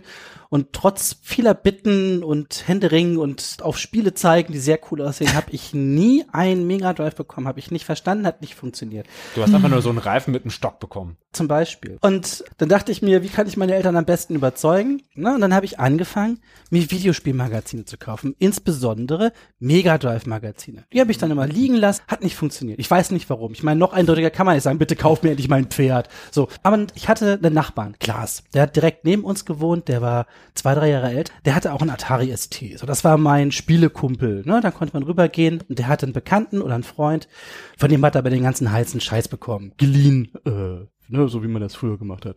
Und Klaas und ich hatten dann auch beide später einen PC und haben auch Spiele getauscht. Naja, und einen Sommer ist sein, sein Kumpel in Urlaub gefahren und hat uns in den Sommerferien, ich glaube für drei oder vier Wochen, das heißt uns eigentlich Klaas, aber natürlich war es dann irgendwie auch meins, sein Super Nintendo geliehen. Also immer noch kein Mega Drive. So. Aber das war dann meine Berührung mit dem Super Nintendo, weil mein ganzer Freundeskreis hat natürlich auch nur am Computer gespielt und nicht an der Konsole wie die Kinder. Und ähm, das muss so 1993, 94 muss das gewesen sein, so um den Dreh. Ja, und dann habe ich quasi den ganzen Sommer drüben bei Klaas verbracht. Wir sind immer hoch in sein kleines Zimmer oben im ersten Stock. Das war zum Garten raus. Deswegen haben wir immer schön Sonne gehabt. Also immer schön die Rollladen runter. Haben, glaube ich, sogar Doom links liegen lassen dafür.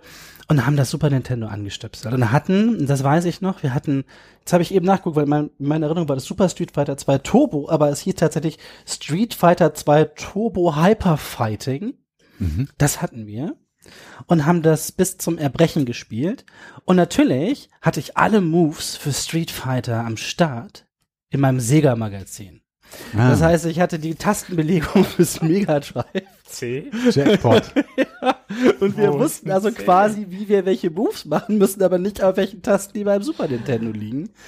Naja, und haben uns dann da reingefuchst und sehr viel Street Fighter 2 gespielt und Mario Kart gab's auch und F-Zero und haben da echt einen ganzen Sommer mit verbracht. Haben echt mal den Atari oder den PC ausgelassen, uns immer nur bei Klaas oben in die Ecke gehockt oder Filmmagazine gelesen, die hat er auch mal da gehabt. Klaas ist an ganz vielen meiner Hobbys schuld. Der hat auch Horrorfilme gesammelt, der hat Computerspiele gemacht. Hast du nicht gesehen. Das war auf jeden Fall mein Super Nintendo Sommer. Grüße gehen raus an Klaas übrigens. Ja, Klaas, falls du das hörst. Hallo, Klaas. Äh, war sehr schön. War immer schön mit dir. Genau. Und das war halt so meine erste große Berührung. Da habe ich wirklich lange und ausführlich ein Super Nintendo in der Hand gehabt. Ich hatte nie den Wunsch, eins zu haben. Ich wollte tatsächlich immer einen Mega Drive. Ich habe auch echt nur explizit nach Mega Drive Kram geguckt und gar nicht, was gibt's denn so? Und war auch kaum neidisch. Naja, und ein bisschen später, das habe ich vorhin schon erwähnt, war ich halt in England und äh, habe da Star Fox gesehen bei dem kiffenden Sohn meiner Gasteltern, der da voll der Profi war. Und äh, dann erinnere ich mich noch daran, dass ich Ümit damals, Kumpel von mir, der auch in meine Klasse ging, der hat mir sein Super Nintendo verkauft. Antje, meine erste Freundin, hatte irgendwie verlauten lassen, dass sie echt gerne sowas mal hätte. Und das muss, boah, 96, 97, so um den Dreh muss das gewesen sein. Und da habe ich für 100 Mark, habe ich Ümit seinen, seinen Super Nintendo abgekauft mit Yoshi's Island und Super Mario World und ich weiß nicht, ob noch was dabei war.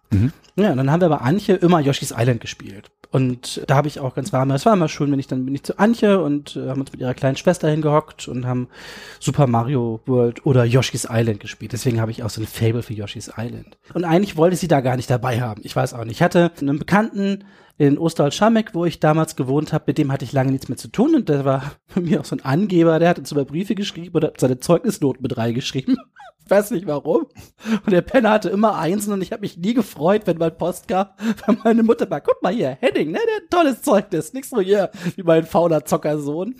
Naja, auf jeden Fall hat mich Henning mal eingeladen, vorbeizukommen. Ich dachte, ach, das ist ja nett, mal ein Wochenende mit den alten Jungs verbringen und mal ein bisschen weg von Antje. Und äh, naja, sie wollte mir eine Freude machen und hatte sich auch ein Ticket gekauft und sprang überraschend mit in den Zug und habe mich nicht so gefreut. Naja, jedenfalls sind wir dann nach Osterholz-Scharmbeck und Henning hatte halt auch ein Super Nintendo rumstehen und der hatte Super Bomberman am Start mit fünf Controllern und diesem Verteilerteil. Und dann haben wir uns den ersten Abend hingehockt und haben uns ordentlich einen hinter die Kante gekippt und haben, das muss so, keine Ahnung, 96, 97 wird das gewesen sein. Ich schätze mal so 97. Und sind dann noch feiern gegangen und haben also den Abend super Bomberman gespielt. Und dann waren wir feiern und irgendwie habe ich es ein bisschen übertrieben. Und ich habe im Zimmer von seinem kleinen Bruder geschlafen. Ah, okay, und dann hast du nicht die Dose auf die Konsole gestellt? Nee, ich habe nicht die Dose auf die Du Ich hast hab immer noch Getränke abgestellt noch- auf der Konsole. Ja, also jedenfalls musste ich kotzen und wusste nicht so schnell, wo ich hin und hab halt hinter das Sofa gekotzt. Und da stand wohl die Konsole mit allen Controllern. und Antje und ich so, ach, scheiße, was machen wir jetzt? Ah, das darf keiner merken, oh Gott. Und Parfüm dran. Haben gewischt und gemacht und man sah dann auch nichts mehr so. Ja, nächsten Tag, bevor wir gefahren sind, haben wir mit acht Leuten wir nochmal eine Runde Super Bomberman gespielt. Oh, mir ist gerade die nicht so haben sich danach. alle gewundert. Ich wusste, glaube ich, noch welcher Controller gut war, warum ihre Controller so quietsch. Hast du das jemals gebeichtet, Sebo? Ha, na, als ob, ich bin euch bescheuert. Ja, jetzt schon. Ja, jetzt äh, kann er mich verklagen, wenn er Grüße will. gehen raus. Henning, es tut mir fast ein bisschen leid. Aber wer stellt auch sein Super Nintendo hinter das Sofa, ganz Ins ehrlich? Zimmer von seinem kleinen Bruder. Ne, da rechnet Hinters Sofa, da kotzt man hin. ne? Der Not kotzt der Teufel das Sofa. ja, ich glaube, das waren meine Hauptberührungspunkte. Ach, ich hätte beinahe noch mal ein Super Nintendo bekommen. Vor ein paar Jahren von meiner Ex-Frau. Die hatte schon Super Mario World als Modul organisiert und war irgendwie gerade dabei, auch noch ein Super Nintendo zu organisieren. Aber es gab keins. Sie hat irgendwie alle Gebrauchtläden abgeklappert. Irgendwie muss da gerade die große Flaute gewesen sein. Jedenfalls hat sie mir irgendwann ganz verschämt gezeigt, so hier, was ich dir eigentlich zum Geburtstag schenken wollte. Und dann hat sie das Modul rausgenommen. Ich habe aber keine Konsole dazu bekommen. Deswegen habe ich noch ein verpacktes Super Mario World zu Hause rumliegen. Nein, ein verpacktes? Naja, also davor ist nur das Modul. Ach so, ne? okay. Ja, ja. Also nichts Wertvolles. Aber beinahe hätte ich tatsächlich mal selber äh, ein Super Nintendo besessen, aber es ist nie so weit gekommen. Da geht's mir ähnlich. Allerdings habe ich eins geschenkt bekommen und das äh, kann ich noch mal ganz kurz einstreuen, äh, bevor wir über unsere Top 3 oder Top 5 sogar Titel sprechen, denn ich habe so vor 10, 15 Jahren mal von einer guten Freundin, von der lieben Nina, schöne Grüße, ein Super Nintendo geschenkt bekommen mit einer Handvoll Spielen. Also da hat sich irgendwie rumgesprochen gehabt, dass ich so auf so alten Krempel stehe und ja, irgendwie, wenn man nichts dafür übrig hat und das so rumsteht bei einem, dann möchte man sowas vielleicht loswerden. Und da habe ich tatsächlich ein Super Nintendo, zwei Controller und ich glaube auch diesen Mehrfachadapter Ja, cool. geschenkt bekommen und ja, ein paar Spiele, Super Mario World unter anderem und dabei war noch das Spiel Sunset Riders Ja. Ja, das mit den Cowboys. mit den Cowboys, genau, original verpackt in der, im Pappkarton. Und das haben wir mal gespielt bei Markus. Mhm. Und tatsächlich hat sich da in die Verpackung, also in diese Pappverpackung, äh, eine Chipslette verirrt. Und ja, die haben wir dann da, also ist jetzt auch schon wieder zehn Jahre her bestimmt, dass wir das gespielt haben. Nee, nicht ganz so lange, aber ja. Ja, also da lag über sehr, sehr viele Jahre eine Chipslette verborgen in der Sunset Riders Verpackung. Und das Schlimme ist, dass Tobi sie gegessen hat. Habe ich? Nein. Aber es wäre eine schöne Geschichte gewesen. Philippe, hast du eine Top 3, Top 5 oder irgendwelche anderen Top-Titel von dem Super Nintendo parat? Ich habe eine Top 3,5 bis 4,5. Ist auch gut. Allen voran Mario Kart, gleich an allererster Stelle, weil es einfach die meiste Stimmung gebracht hat. Man war sofort im Spiel drin. Man musste nicht erst lange überlegen, äh, wo, wo ging es in dem Level weiter, wie war nochmal die Steuerung. Das war so was von eingebrannt ins Muskelgedächtnis und der Versus-Modus, der hat eh einfach für, für sich allein gesorgt, dass das immer wieder neu spielbar war. Also gar nicht immer doof im Kreis rumfahren, sondern dieses sich gegenseitig behaken, ohne irgendwelche Strecken zu verfolgen, ohne jeden Anstand einzuhalten, sondern möglichst fies sich gegenseitig zu traktieren. War das der Ballonmodus? Genau. Ja. Wo die drei Ballons drumherum sch schwirren. Dann, um F-Zero X so ein bisschen ein einzuleiten, beziehungsweise um, um das Prequel erfahren zu haben, fand ich eben den ursprünglichen Teil auch sehr gelungen und sehr spannend. Also, dass dieses Geschwindigkeitsgefühl trotz der Limitierung immer noch rüberkam. Zwar nicht so krass wie in der Werbung damals, wo man so in den Sessel hineingedrückt wurde, bis man ganz flach war. Das ist mir nicht passiert, aber nichtsdestotrotz fand ich es immer noch sehr gelungen und der Soundtrack war damals auch schon sehr, sehr gut hörbar. Auf jeden Fall. Den hattest du auch schon mal dabei. Also nicht den vom Super Nintendo, Ja. aber vom N64? Genau. Dann auch wieder dieses Sofa-Koop-Gefühl, was so erhebend sich anfühlt in Turtles in Time. Das ist einfach unschlagbar, wenn man das Gefühl hat, dass man gemeinsam etwas geschafft hat. Also nicht irgendwie sich gegenseitig nur fertig gemacht hat, bis irgendwer dann schlechte Laune bekommen hat, sondern man hat sich immer weiter durchgewühlt und durchgekämpft durch Horden von, von, von Gegnern. Turtles in Time hat das exzellent rübergebracht. Und nochmal so als, als kleines ferner Liefen. Starwing fand ich auch sehr eröffnend, was, äh, was solche 3D-Erlebnisse anbelangt. Also es hat gut übergeleitet in, in die Next Generation dann. Das sind meine Top dreieinhalb bis viereinhalb. Wen darf ich denn hier aufrufen? Tobi, was erzählst du uns? Ja, wir haben auf jeden Fall die ein oder andere Überschneidung. Ich muss an allererster Stelle natürlich Super Mario World nehmen und vielleicht vorwegnehmen nochmal, ich habe nicht so irre viele persönliche Bezüge zum Super Nintendo, als dass ich jetzt so die Top 5 nennen könnte, mit denen ich irgendwie nostalgisch verbunden bin. Aber Super Mario World gehört spätestens seit unserer Ehrenrunde, die wir gedreht haben, definitiv dazu. Ist ein fantastisches Spiel. Mhm. Ich muss auch Donkey Kong Country nennen, was wir vorhin kurz erwähnt haben, aus auch genau den Gründen. Da habe ich sehr, sehr viel Nostalgie dafür. Die Kinder haben das irgendwie auf dem, zwar auf der Wii rauf und runter gespielt, aber auf dem Super Nintendo gefällt es mir irgendwie noch ein bisschen besser. Also das mag ich auch total gerne.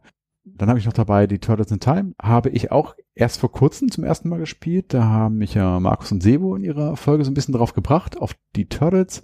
Und da hatte ich mir das ja angeschaut. Das machte ich auch ganz gerne.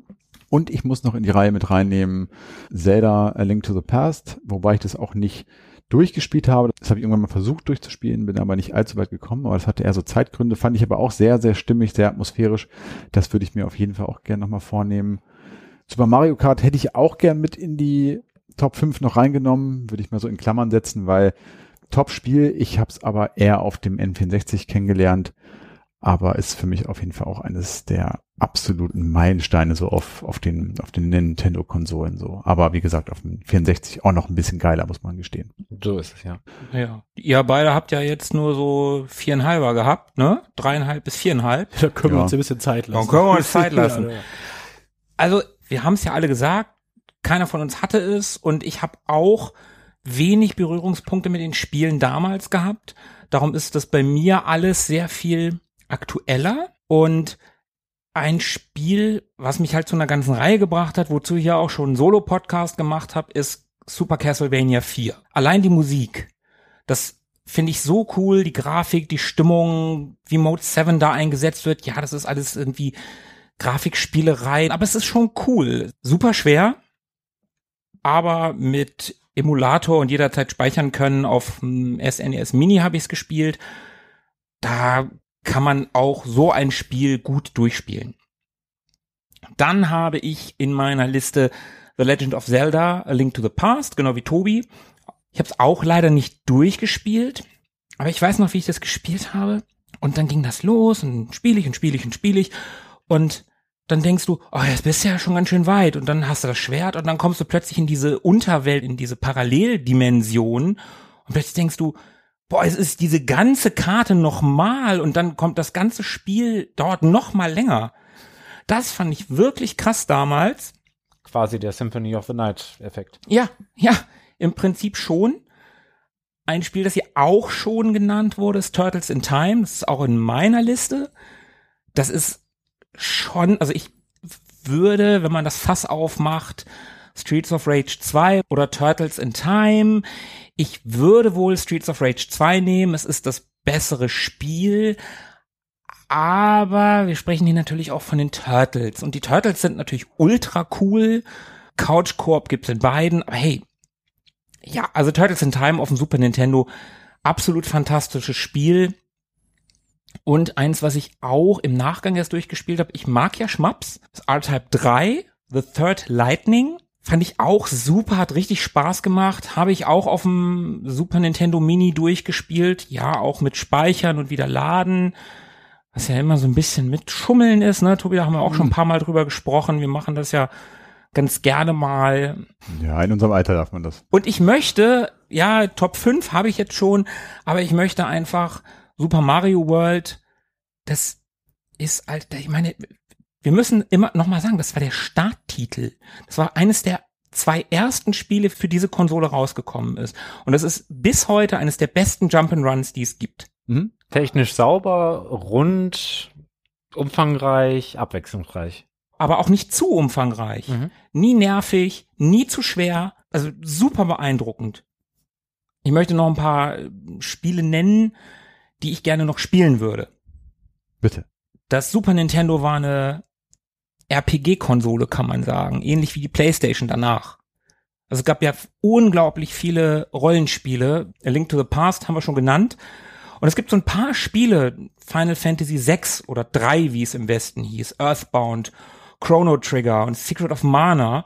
Das sind Spiele, die ich unglaublich gerne nochmal nachholen würde, die aber so viel Zeit kosten. So ein Rollenspiel auf so einem, auch auf diese alten Dinger, die brauchen, die, die kosten ja unglaublich viel Zeit. Aber das sind Dinge, wo ich mich auch ein bisschen ärgere, dass ich das Ding nicht damals hatte. Könnte eine Lebensaufgabe werden. Da sitzt ja wahrscheinlich auch 30, 40 Stunden an so einem Spiel, ne? Also auch auf den alten Konsolen sitzt er ja so lange da dran. Auch, auch zum Teil länger. Auf jeden Fall lebe ich offenbar Markus Träume, denn ich habe eigentlich alle von den genannten Spielen gespielt. Ich hasse Ähm, dich. Da komme ich aber auch nochmal hin. Ich unterteile meine Liste auch und natürlich äh, muss man sowieso Super Mario World nennen. Das kann man nicht nicht nennen, auch wenn es jetzt gar nicht in meiner Liste mit drin steht. Aber es ist natürlich ein fantastisches Jump'n'Run und wenn man einen Super Nintendo hat, dann sollte man das gespielt haben. Ich finde, das ist einfach ein Pflichttitel und das gehört dazu. So, dann komme ich mal in die Einteilung. Ich starte einfach mal kurz mit den Titeln, die ich tatsächlich richtig auf der Konsole gespielt habe. Das sind einerseits Street Fighter 2 Turbo, das habe ich ja vorhin erwähnt, dass ich da den ganzen Sommer mit verbracht habe und ganz ehrlich, das hat auch ultra viel Spaß gemacht. So, ich dachte immer, Mortal Kombat wäre der Shit, weil das ist ja brutal und man kann Leuten den Kopf abreißen und es gibt Blut und das ist ja viel cooler. Aber wenn wir ehrlich sind, hat sich Street Fighter einfach viel besser gespielt. Und ich fand das cool mit den verschiedenen Charakteren und äh, Honda oder Chun-Li beherrschen lernen. Und natürlich Ryu mit seinem coolen Hadoken, den er da machen konnte. Und äh, oder ich fand ja auch Vega immer total super mit seiner Klaue. Auf jeden Fall war das ein ganz tolles Spiel. Sowas lockt mich heute nicht mehr so. Also ich muss sagen, so als Kind, Teenie, fand ich so Prügelspiele irre. Das, da konnte ich unglaublich viel Zeit mit verbringen. Aber man hatte eigentlich auch immer Freunde da zum Spielen. Also das ist ja einer der Punkte. Ich mag sowas nicht alleine spielen gegen den Computer. Das kann man zwar machen. Aber das sind für mich so Spiele, wo man sich einen ganzen Nachmittag mit einem Kumpel einen auf die Fresse haut und dabei immer besser wird und so. Und das über Wochen hinweg. Und ähm, Heute nicht mehr so mein Genre, aber damals eine ganz tolle Geschichte. Dann habe ich hier als Jump'n'Run Yoshi's Island dabei. Habe ich auch vorhin erwähnt, auf Antjes Super Nintendo viel gespielt. Das fand ich super. Das fand ich einfach noch eine Ecke besser als Super Mario World, weil es einfach noch eine Schippe kreativer war für mich, dadurch, dass Yoshi sich verwandeln konnte und sich unter die Erde graben konnte und die Fähigkeit mit den Eiern zu schießen und kurzzeitig zu fliegen und die Mechanik mit dem kleinen Baby Mario, der weggeflogen ist, wenn er einsammeln musste. Dazu die coole Grafik, die so aussah wie mit Wachsmalstiften oder Kreide gemalt. Das hatte so einen ganz eigenen Stil, das kannte ich damals noch nicht. Das fand ich auch sehr cool. Und es hat eine schöne, bisschen schräge Musik. Und das habe ich eigentlich wirklich wahnsinnig gerne gespielt. Ich habe da auch wirklich gerne die Welt entdeckt. Das war ganz toll. Ja, und dann noch Super Bomberman.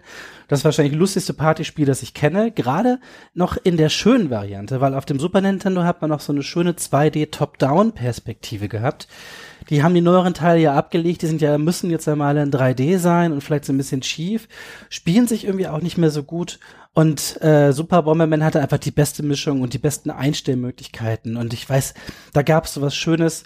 Man sammelt ja hauptsächlich Extras ein, mehr Explosionsreichweite, mehr Bomben legen können, äh, Bomben treten können.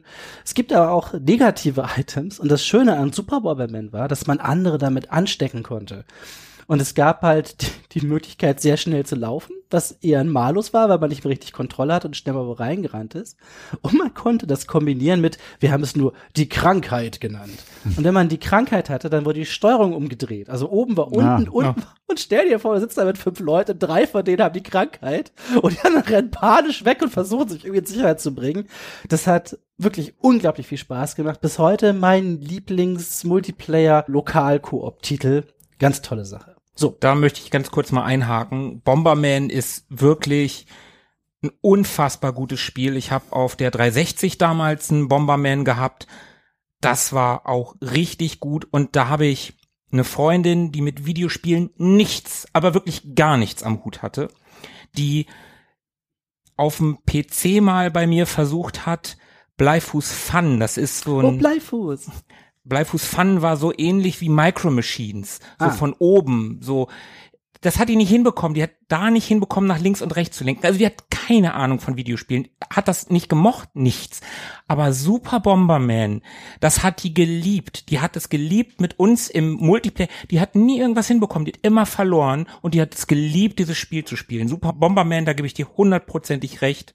Oder Bomberman, egal in welcher Inkarnation. Bei den ganz neuen weiß ich es nicht, aber 360-Teil, da lasse ich auch nicht drauf kommen. Fantastische Spielereihe, super. Ich kannte das vorher nur als Dyna Blaster. Ja, ja den, auf dem Amiga. Für den Game Boy gab es das als Dyna Blaster. 99 Level, die man solo spielen konnte und natürlich konnte man auch gegeneinander spielen. Und meine Schwester hatte das auch und auch ein Game Boy und wir hatten ein Link-Kabel. Das heißt, wir konnten immer zu zweit gegeneinander, was nicht so viel Sinn macht, Dyna Blaster spielen. Ja, sehr und cool. äh, am Bleifuß habe ich auch schöne Erinnerungen. Das habe ich gerne gespielt. Und ich habe aus Gründen, als das rauskam, ich das gespielt habe, hatte ich gerade eine Wieso-CD da und habe immer Tod im Freibad gehört bei Bleifußfahren. Das passt sehr gut dazu. Zeige ich euch nachher.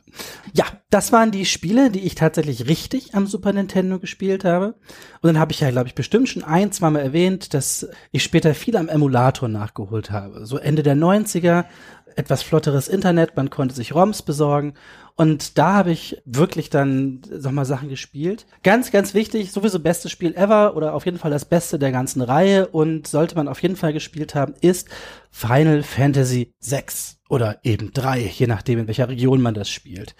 War mein erster Final Fantasy Teil. Ich wusste also nicht viel davon und hab's auf dem Emulator gespielt. Und hab mir gedacht, wie cool ist es denn, auf dem Emulator zu spielen? Ich kann ja jederzeit abspeichern und wieder laden. Ich kann auch in Kämpfen abspeichern und wieder laden. Ja, also wenn ich merke, mein nächster Move, wenn ich den mache, dann haute ich mich kaputt, dann lade ich halt und mache einen anderen Move. So, und so habe ich mich durch die erste Hälfte von Final Fantasy durchgecheatet im Endeffekt und ich wusste damals nicht, dass japanische Rollenspiele irre lang sind. So, und so nach so, weiß ich nicht, 30, 40 Stunden hatte ich das halbe Spiel durch. Dann geht die Welt unter.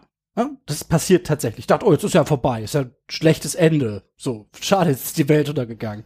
Was ich nicht wusste, ist, dass das einfach die Hälfte des Spiels ist und danach kommt die andere Hälfte, wo man versucht, die Welt wieder aufzubauen in dieser Nicht-Welt unterwegs ist. Naja, und dann gab es dann eine Stelle, da musste ich so einen Turm hoch, da gab es eine Geisterstadt und ich musste so einen Turm besteigen und oben auf dem Turm lauerte ein Endboss, der konnte den Ultima-Zauber sprechen und er hat jedes Mal, wenn er das gemacht hat, alle meine Leute getötet. Und warum war das so? Weil ich noch nicht wusste, wie japanische Rollenspiele funktionieren. Ich wusste noch nicht, dass man auflevelt, noch eine Stunde auflevelt und vielleicht noch eine Stunde auflevelt, bevor man ins nächste Gebiet geht. Weil ich habe bei jedem Kampf irgendwie gewonnen, weil ich konnte ja laden und speichern. Ah, okay. Hab dann also damals das Spiel abgebrochen, weil ich keine Chance gesehen habe, diesen Gegner zu besiegen. Du hast den kompletten Grind übersprungen. Ja, genau. Ich habe ich hab quasi nur den Spaß gehabt. ähm, nicht auch, die Arbeit. Arbeit muss sein. Genau. Auch sehr schön. Ich habe zu dem Spiel auch warme Erinnerungen. Da hatte gerade Tokotronic eine Platte rausgebracht, der hat die mit der Ente drauf. Ich komme gerade nicht drauf. Das ist egal, Wir, aber. Es ist egal, aber, genau. Und es ist egal, aber lief in Dauerschleife. Das ganze Album lief. Ich hatte beim Rechner ein CD-Laufwerk, da war das Album drin, das lief die ganze Zeit beim Final Fantasy VI Spielen. Deswegen habe ich beim ersten Mal gar nichts von der Musik mitbekommen, sondern das war für mich das Spiel, bei dem ich an Tokotronic denken muss. Naja, jedenfalls habe ich Jahre später noch einen Versuch gewagt. Ich habe es bis heute übrigens nicht durchgespielt. Ich bin aber dann weitergekommen. Ich glaube, ich habe es auf der Playstation dann nochmal gespielt in irgendeiner Sammlung. Irres Spiel, für mich der beste Teil, ganz tolle Geschichte und so tolle Ideen. Hat eine Landkarte mit Mode 7 Modus natürlich. Du kriegst wie immer irgendwann dein Flugschiff. Und das Coole ist halt, hier gibt's so abgefahrene Sachen. Der eine Typ, dem gehört ein Schloss. Und dieses Schloss, um sich vom bösen Empire zu verstecken, vor Kefka, dem bösen Clown, kann er dieses Schloss versenken in der Wüste, dabei durch die Wüste fahren, es woanders wieder auftauchen lassen. Das ist wie so ein riesen langsamer Panzer, mit dem er durch die Gegend fahren kann. Ihr merkt schon, unbedingt spielen. Final Fantasy 3 oder 6 ist für mich das ultimative Final Fantasy. Wunderschön, irre gut sah das damals aus. Ich war hin und weg, abwechslungsreich, tolle Story, coole Charaktere. Wer es übrigens nicht auf Englisch spielen möchte, weil offiziell, glaube ich, gab es nie eine Übersetzung, eine deutsche, auf romhex.net, glaube ich, gibt's eine deutsche Übersetzung für das Spiel. Da kann man einfach ein ROM patchen, hacken und dann hat man das Spiel auch auf Deutsch. Nur für die Leute, die es vielleicht auf Deutsch spielen wollen. Ein Service der Retro Boys. Service. Sehr schön. So, dann mache ich die anderen beiden ein bisschen kürzer. Final Fantasy war mir auch einfach wichtig. Gucken wir uns die beiden anderen RPGs an, die ich noch mit dabei habe. RPGs, RPGs, Role-Playing Games. Da haben wir einmal Terranigma, da kann ich gar nicht so viel dazu sagen. Ich weiß nur, dass ich das so cool fand, weil ein Kumpel von mir hatte das im Original. Und das war eins dieser coolen Rollenspieltitel von Nintendo, die in so einer riesen Box kam mhm. mit einem Guide dabei. Das fand ich total toll. Da ist ein dickes Heft, ein kleines Buch dabei. Sah irre gut aus. Habe ich auch eine Zeit lang gespielt. Ich bin da, glaube ich, aber nicht so weit gekommen. Da hat mich irgendwie die Luft, Lust verlassen. Das wäre ein Titel, den ich nochmal angehen wollen würde. Grafisch extrem hübsch, ist zum Ende der Konsole erschienen und ja auch ein Riesentitel, in der man quasi die Welt neu erschafft oder so, ne? Und äh, ist nur in Europa und Japan erschienen. Das gab's gar nicht in Amerika. Da gab's irgendwie Ärger wegen der Story, weil die sehr christlich ist oder christlichen Glauben anders darstellt. Und da war man ja damals relativ empfindlich, gerade bei Konsolen. Nur damals. Jetzt auch wieder. Genau, witzig. Zum Beispiel Final Fantasy gab's dafür nicht in Europa, gab's in Amerika. Okay, aber Terranigma ist so ein, so ein Titel, da könnte man mal von gehört haben. Vielleicht guckt man da mal rein. Dann habe ich hier noch Chrono Trigger, das andere super riesen mega Rollenspiel, da kann ich nicht so viel zu sagen wie zu Final Fantasy. Ich habe es fünfmal angefangen, bin immer nicht so weit gekommen, ich hänge immer irgendwie am Anfang da schon mit diesem blöden Fest darum, weiß nicht genau, was ich machen soll. Hab's auf dem Super Nintendo nie weit gespielt und hab's dann irgendwann auf dem DS nochmal angefangen und bin da 30 Stunden so reingesteckt, bis ich irgendwo in der Wüste war und äh, dann hatte ich aber, glaube ich, das Ladegerät für den DS verloren. Kann man aber machen. Das Coole ist, dass es Designs von Akira Toriyama mhm. hat. Dem, dem Dragon Ball Zeichner. Genau, dem Dragon Ball Macher, der ja auch die Dragon Quest Charaktere entworfen hat. Der hat auch die Chrono Trigger Charaktere entworfen Und äh, die haben alle ein sehr schönes eigenes Design. Und der Clou ist halt, dass man bei dem Spiel durch die Zeit reist. Du bist also in der Steinzeit, in der Zukunft, im Mittelalter und äh, ver verteilt über die Zeit musst du Aufgaben lösen. Das ist ganz cool. Und zum Schluss habe ich noch einen Schmupp. Und zwar Super Parodius. Ich habe Parodius auf dem Gameboy geliebt. Das hatte so schöne Musik. Das lief bei mir teilweise nur, weil ich die Musik so toll fand. Und Super Parodius ist das gleiche in schöner und größer für Super Nintendo und in bunt. Und ist eine Parodie, wie der Titel schon sagt, auf Gradius. Äh? Parodius, Gradius. Äh? Schrägius. Also, äh, Schrägius, genau. Nicht zu vergessen. Das ist wahrscheinlich das richtige Schrägius hier. Na, jedenfalls greift ein riesen Oktopus die Erde an und das ist scheiße und deswegen schickt man vier Leute los. Vic Viper, der quasi eine Parodie ist auf das Schiff aus Nemesis oder Gradius oder Salamander, nennt wie ihr es wollt. Dann gibt's auch einen Oktopus aus Gründen. Es gibt einen kleinen dicken Pinguin, den man fliegen kann und es gibt Opa Opa. Das kennen wir alle aus Fantasy Zone. Fantasy Zone. Danke dir. Genau. Das ist aber von Sega. Das kann nicht Opa Opa sein. Fantasy Zone ist von Sega. Das macht das. Das Ich glaube, das war denen egal. Auf jeden Fall, das ich. Design sieht sehr. Wir gucken nachher mal nach. Das Design hat ziemlich was von Opa Opa, wenn ich mich nicht Also irre. vielleicht haben sie Opa Opa parodiert. Das kann ich mir schon vorstellen. Aber ich glaube nicht, dass es wirklich Opa Opa ist. Naja, auf jeden Fall ein wunderschönes Spiel, knackbunt. Es gibt auch eine sexy Parodius-Variante, die gab es, glaube ich, nur als Automaten. Und äh, parodiert das Shooter-Genre, spielt sich aber ansonsten genau wie ein Gradius. Ne? Man sammelt seine Extras ein, kann unten in der Leiste mehr Speed reinschalten, Raketen für den Boden, Laserwaffen, extra Flugteile zum Mitnehmen und ja, ist noch eine Ecke besser als das Gameboy-Spiel. Und das war's mit meinen Tipps. Wir haben ja einiges gehört. Also ich glaube, wer uns zugehört hat, der hat jetzt irgendwie eine wirklich lange Liste an Super Nintendo Spielen, die man sich durchaus mal anschauen sollte, aus den unterschiedlichsten Genres. Und in unterschiedlichsten Gründen. Oh, ja, auch, auch, auch das. Ja. Haben wir es mal wieder? Das klingt mir fast so. Das finde ich ja super. Nintendo? War ein runder Umschlag. Ich finde es mega. Was sagt unser Master dazu? Ja, wir sind am Ende angekommen. In diesem Sinne vielleicht nochmal alles Gute, liebes Super Nintendo, SNES, SNES, Nicht SNES sagen. Mag das Famicom. Super Famicom, wie auch immer. Und dann bleibt uns eigentlich auch nicht allzu viel übrig, als unseren lieben Hörern zu danken, die es bis hierhin durchgehalten haben. Und äh, wir freuen uns natürlich sehr, wenn es euch gefallen hat, wenn ihr uns das wissen lasst auf einem unserer Kanäle. Das ist uns ganz egal, ob das Twitter, Instagram, unsere Website oder irgendwas anderes ist. Wir freuen uns über Bewertungen, nett gemeinte Kommentare, Anregungen und jegliche Kritik. Und dann würde ich sagen, hören wir uns in 14 Tagen wieder.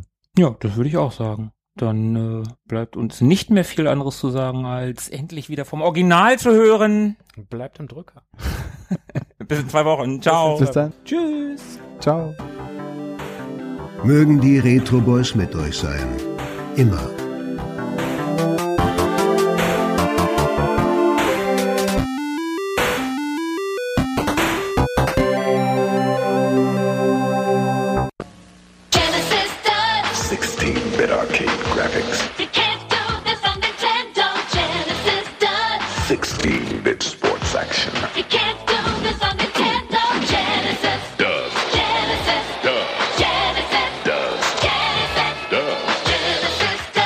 Joe Montana free, Pat Riley free, Buster Douglas free, Super Monaco GP free, or Collins free. What Nintendo? Buy a 16-bit Genesis system between now and October 31st and get an extra game.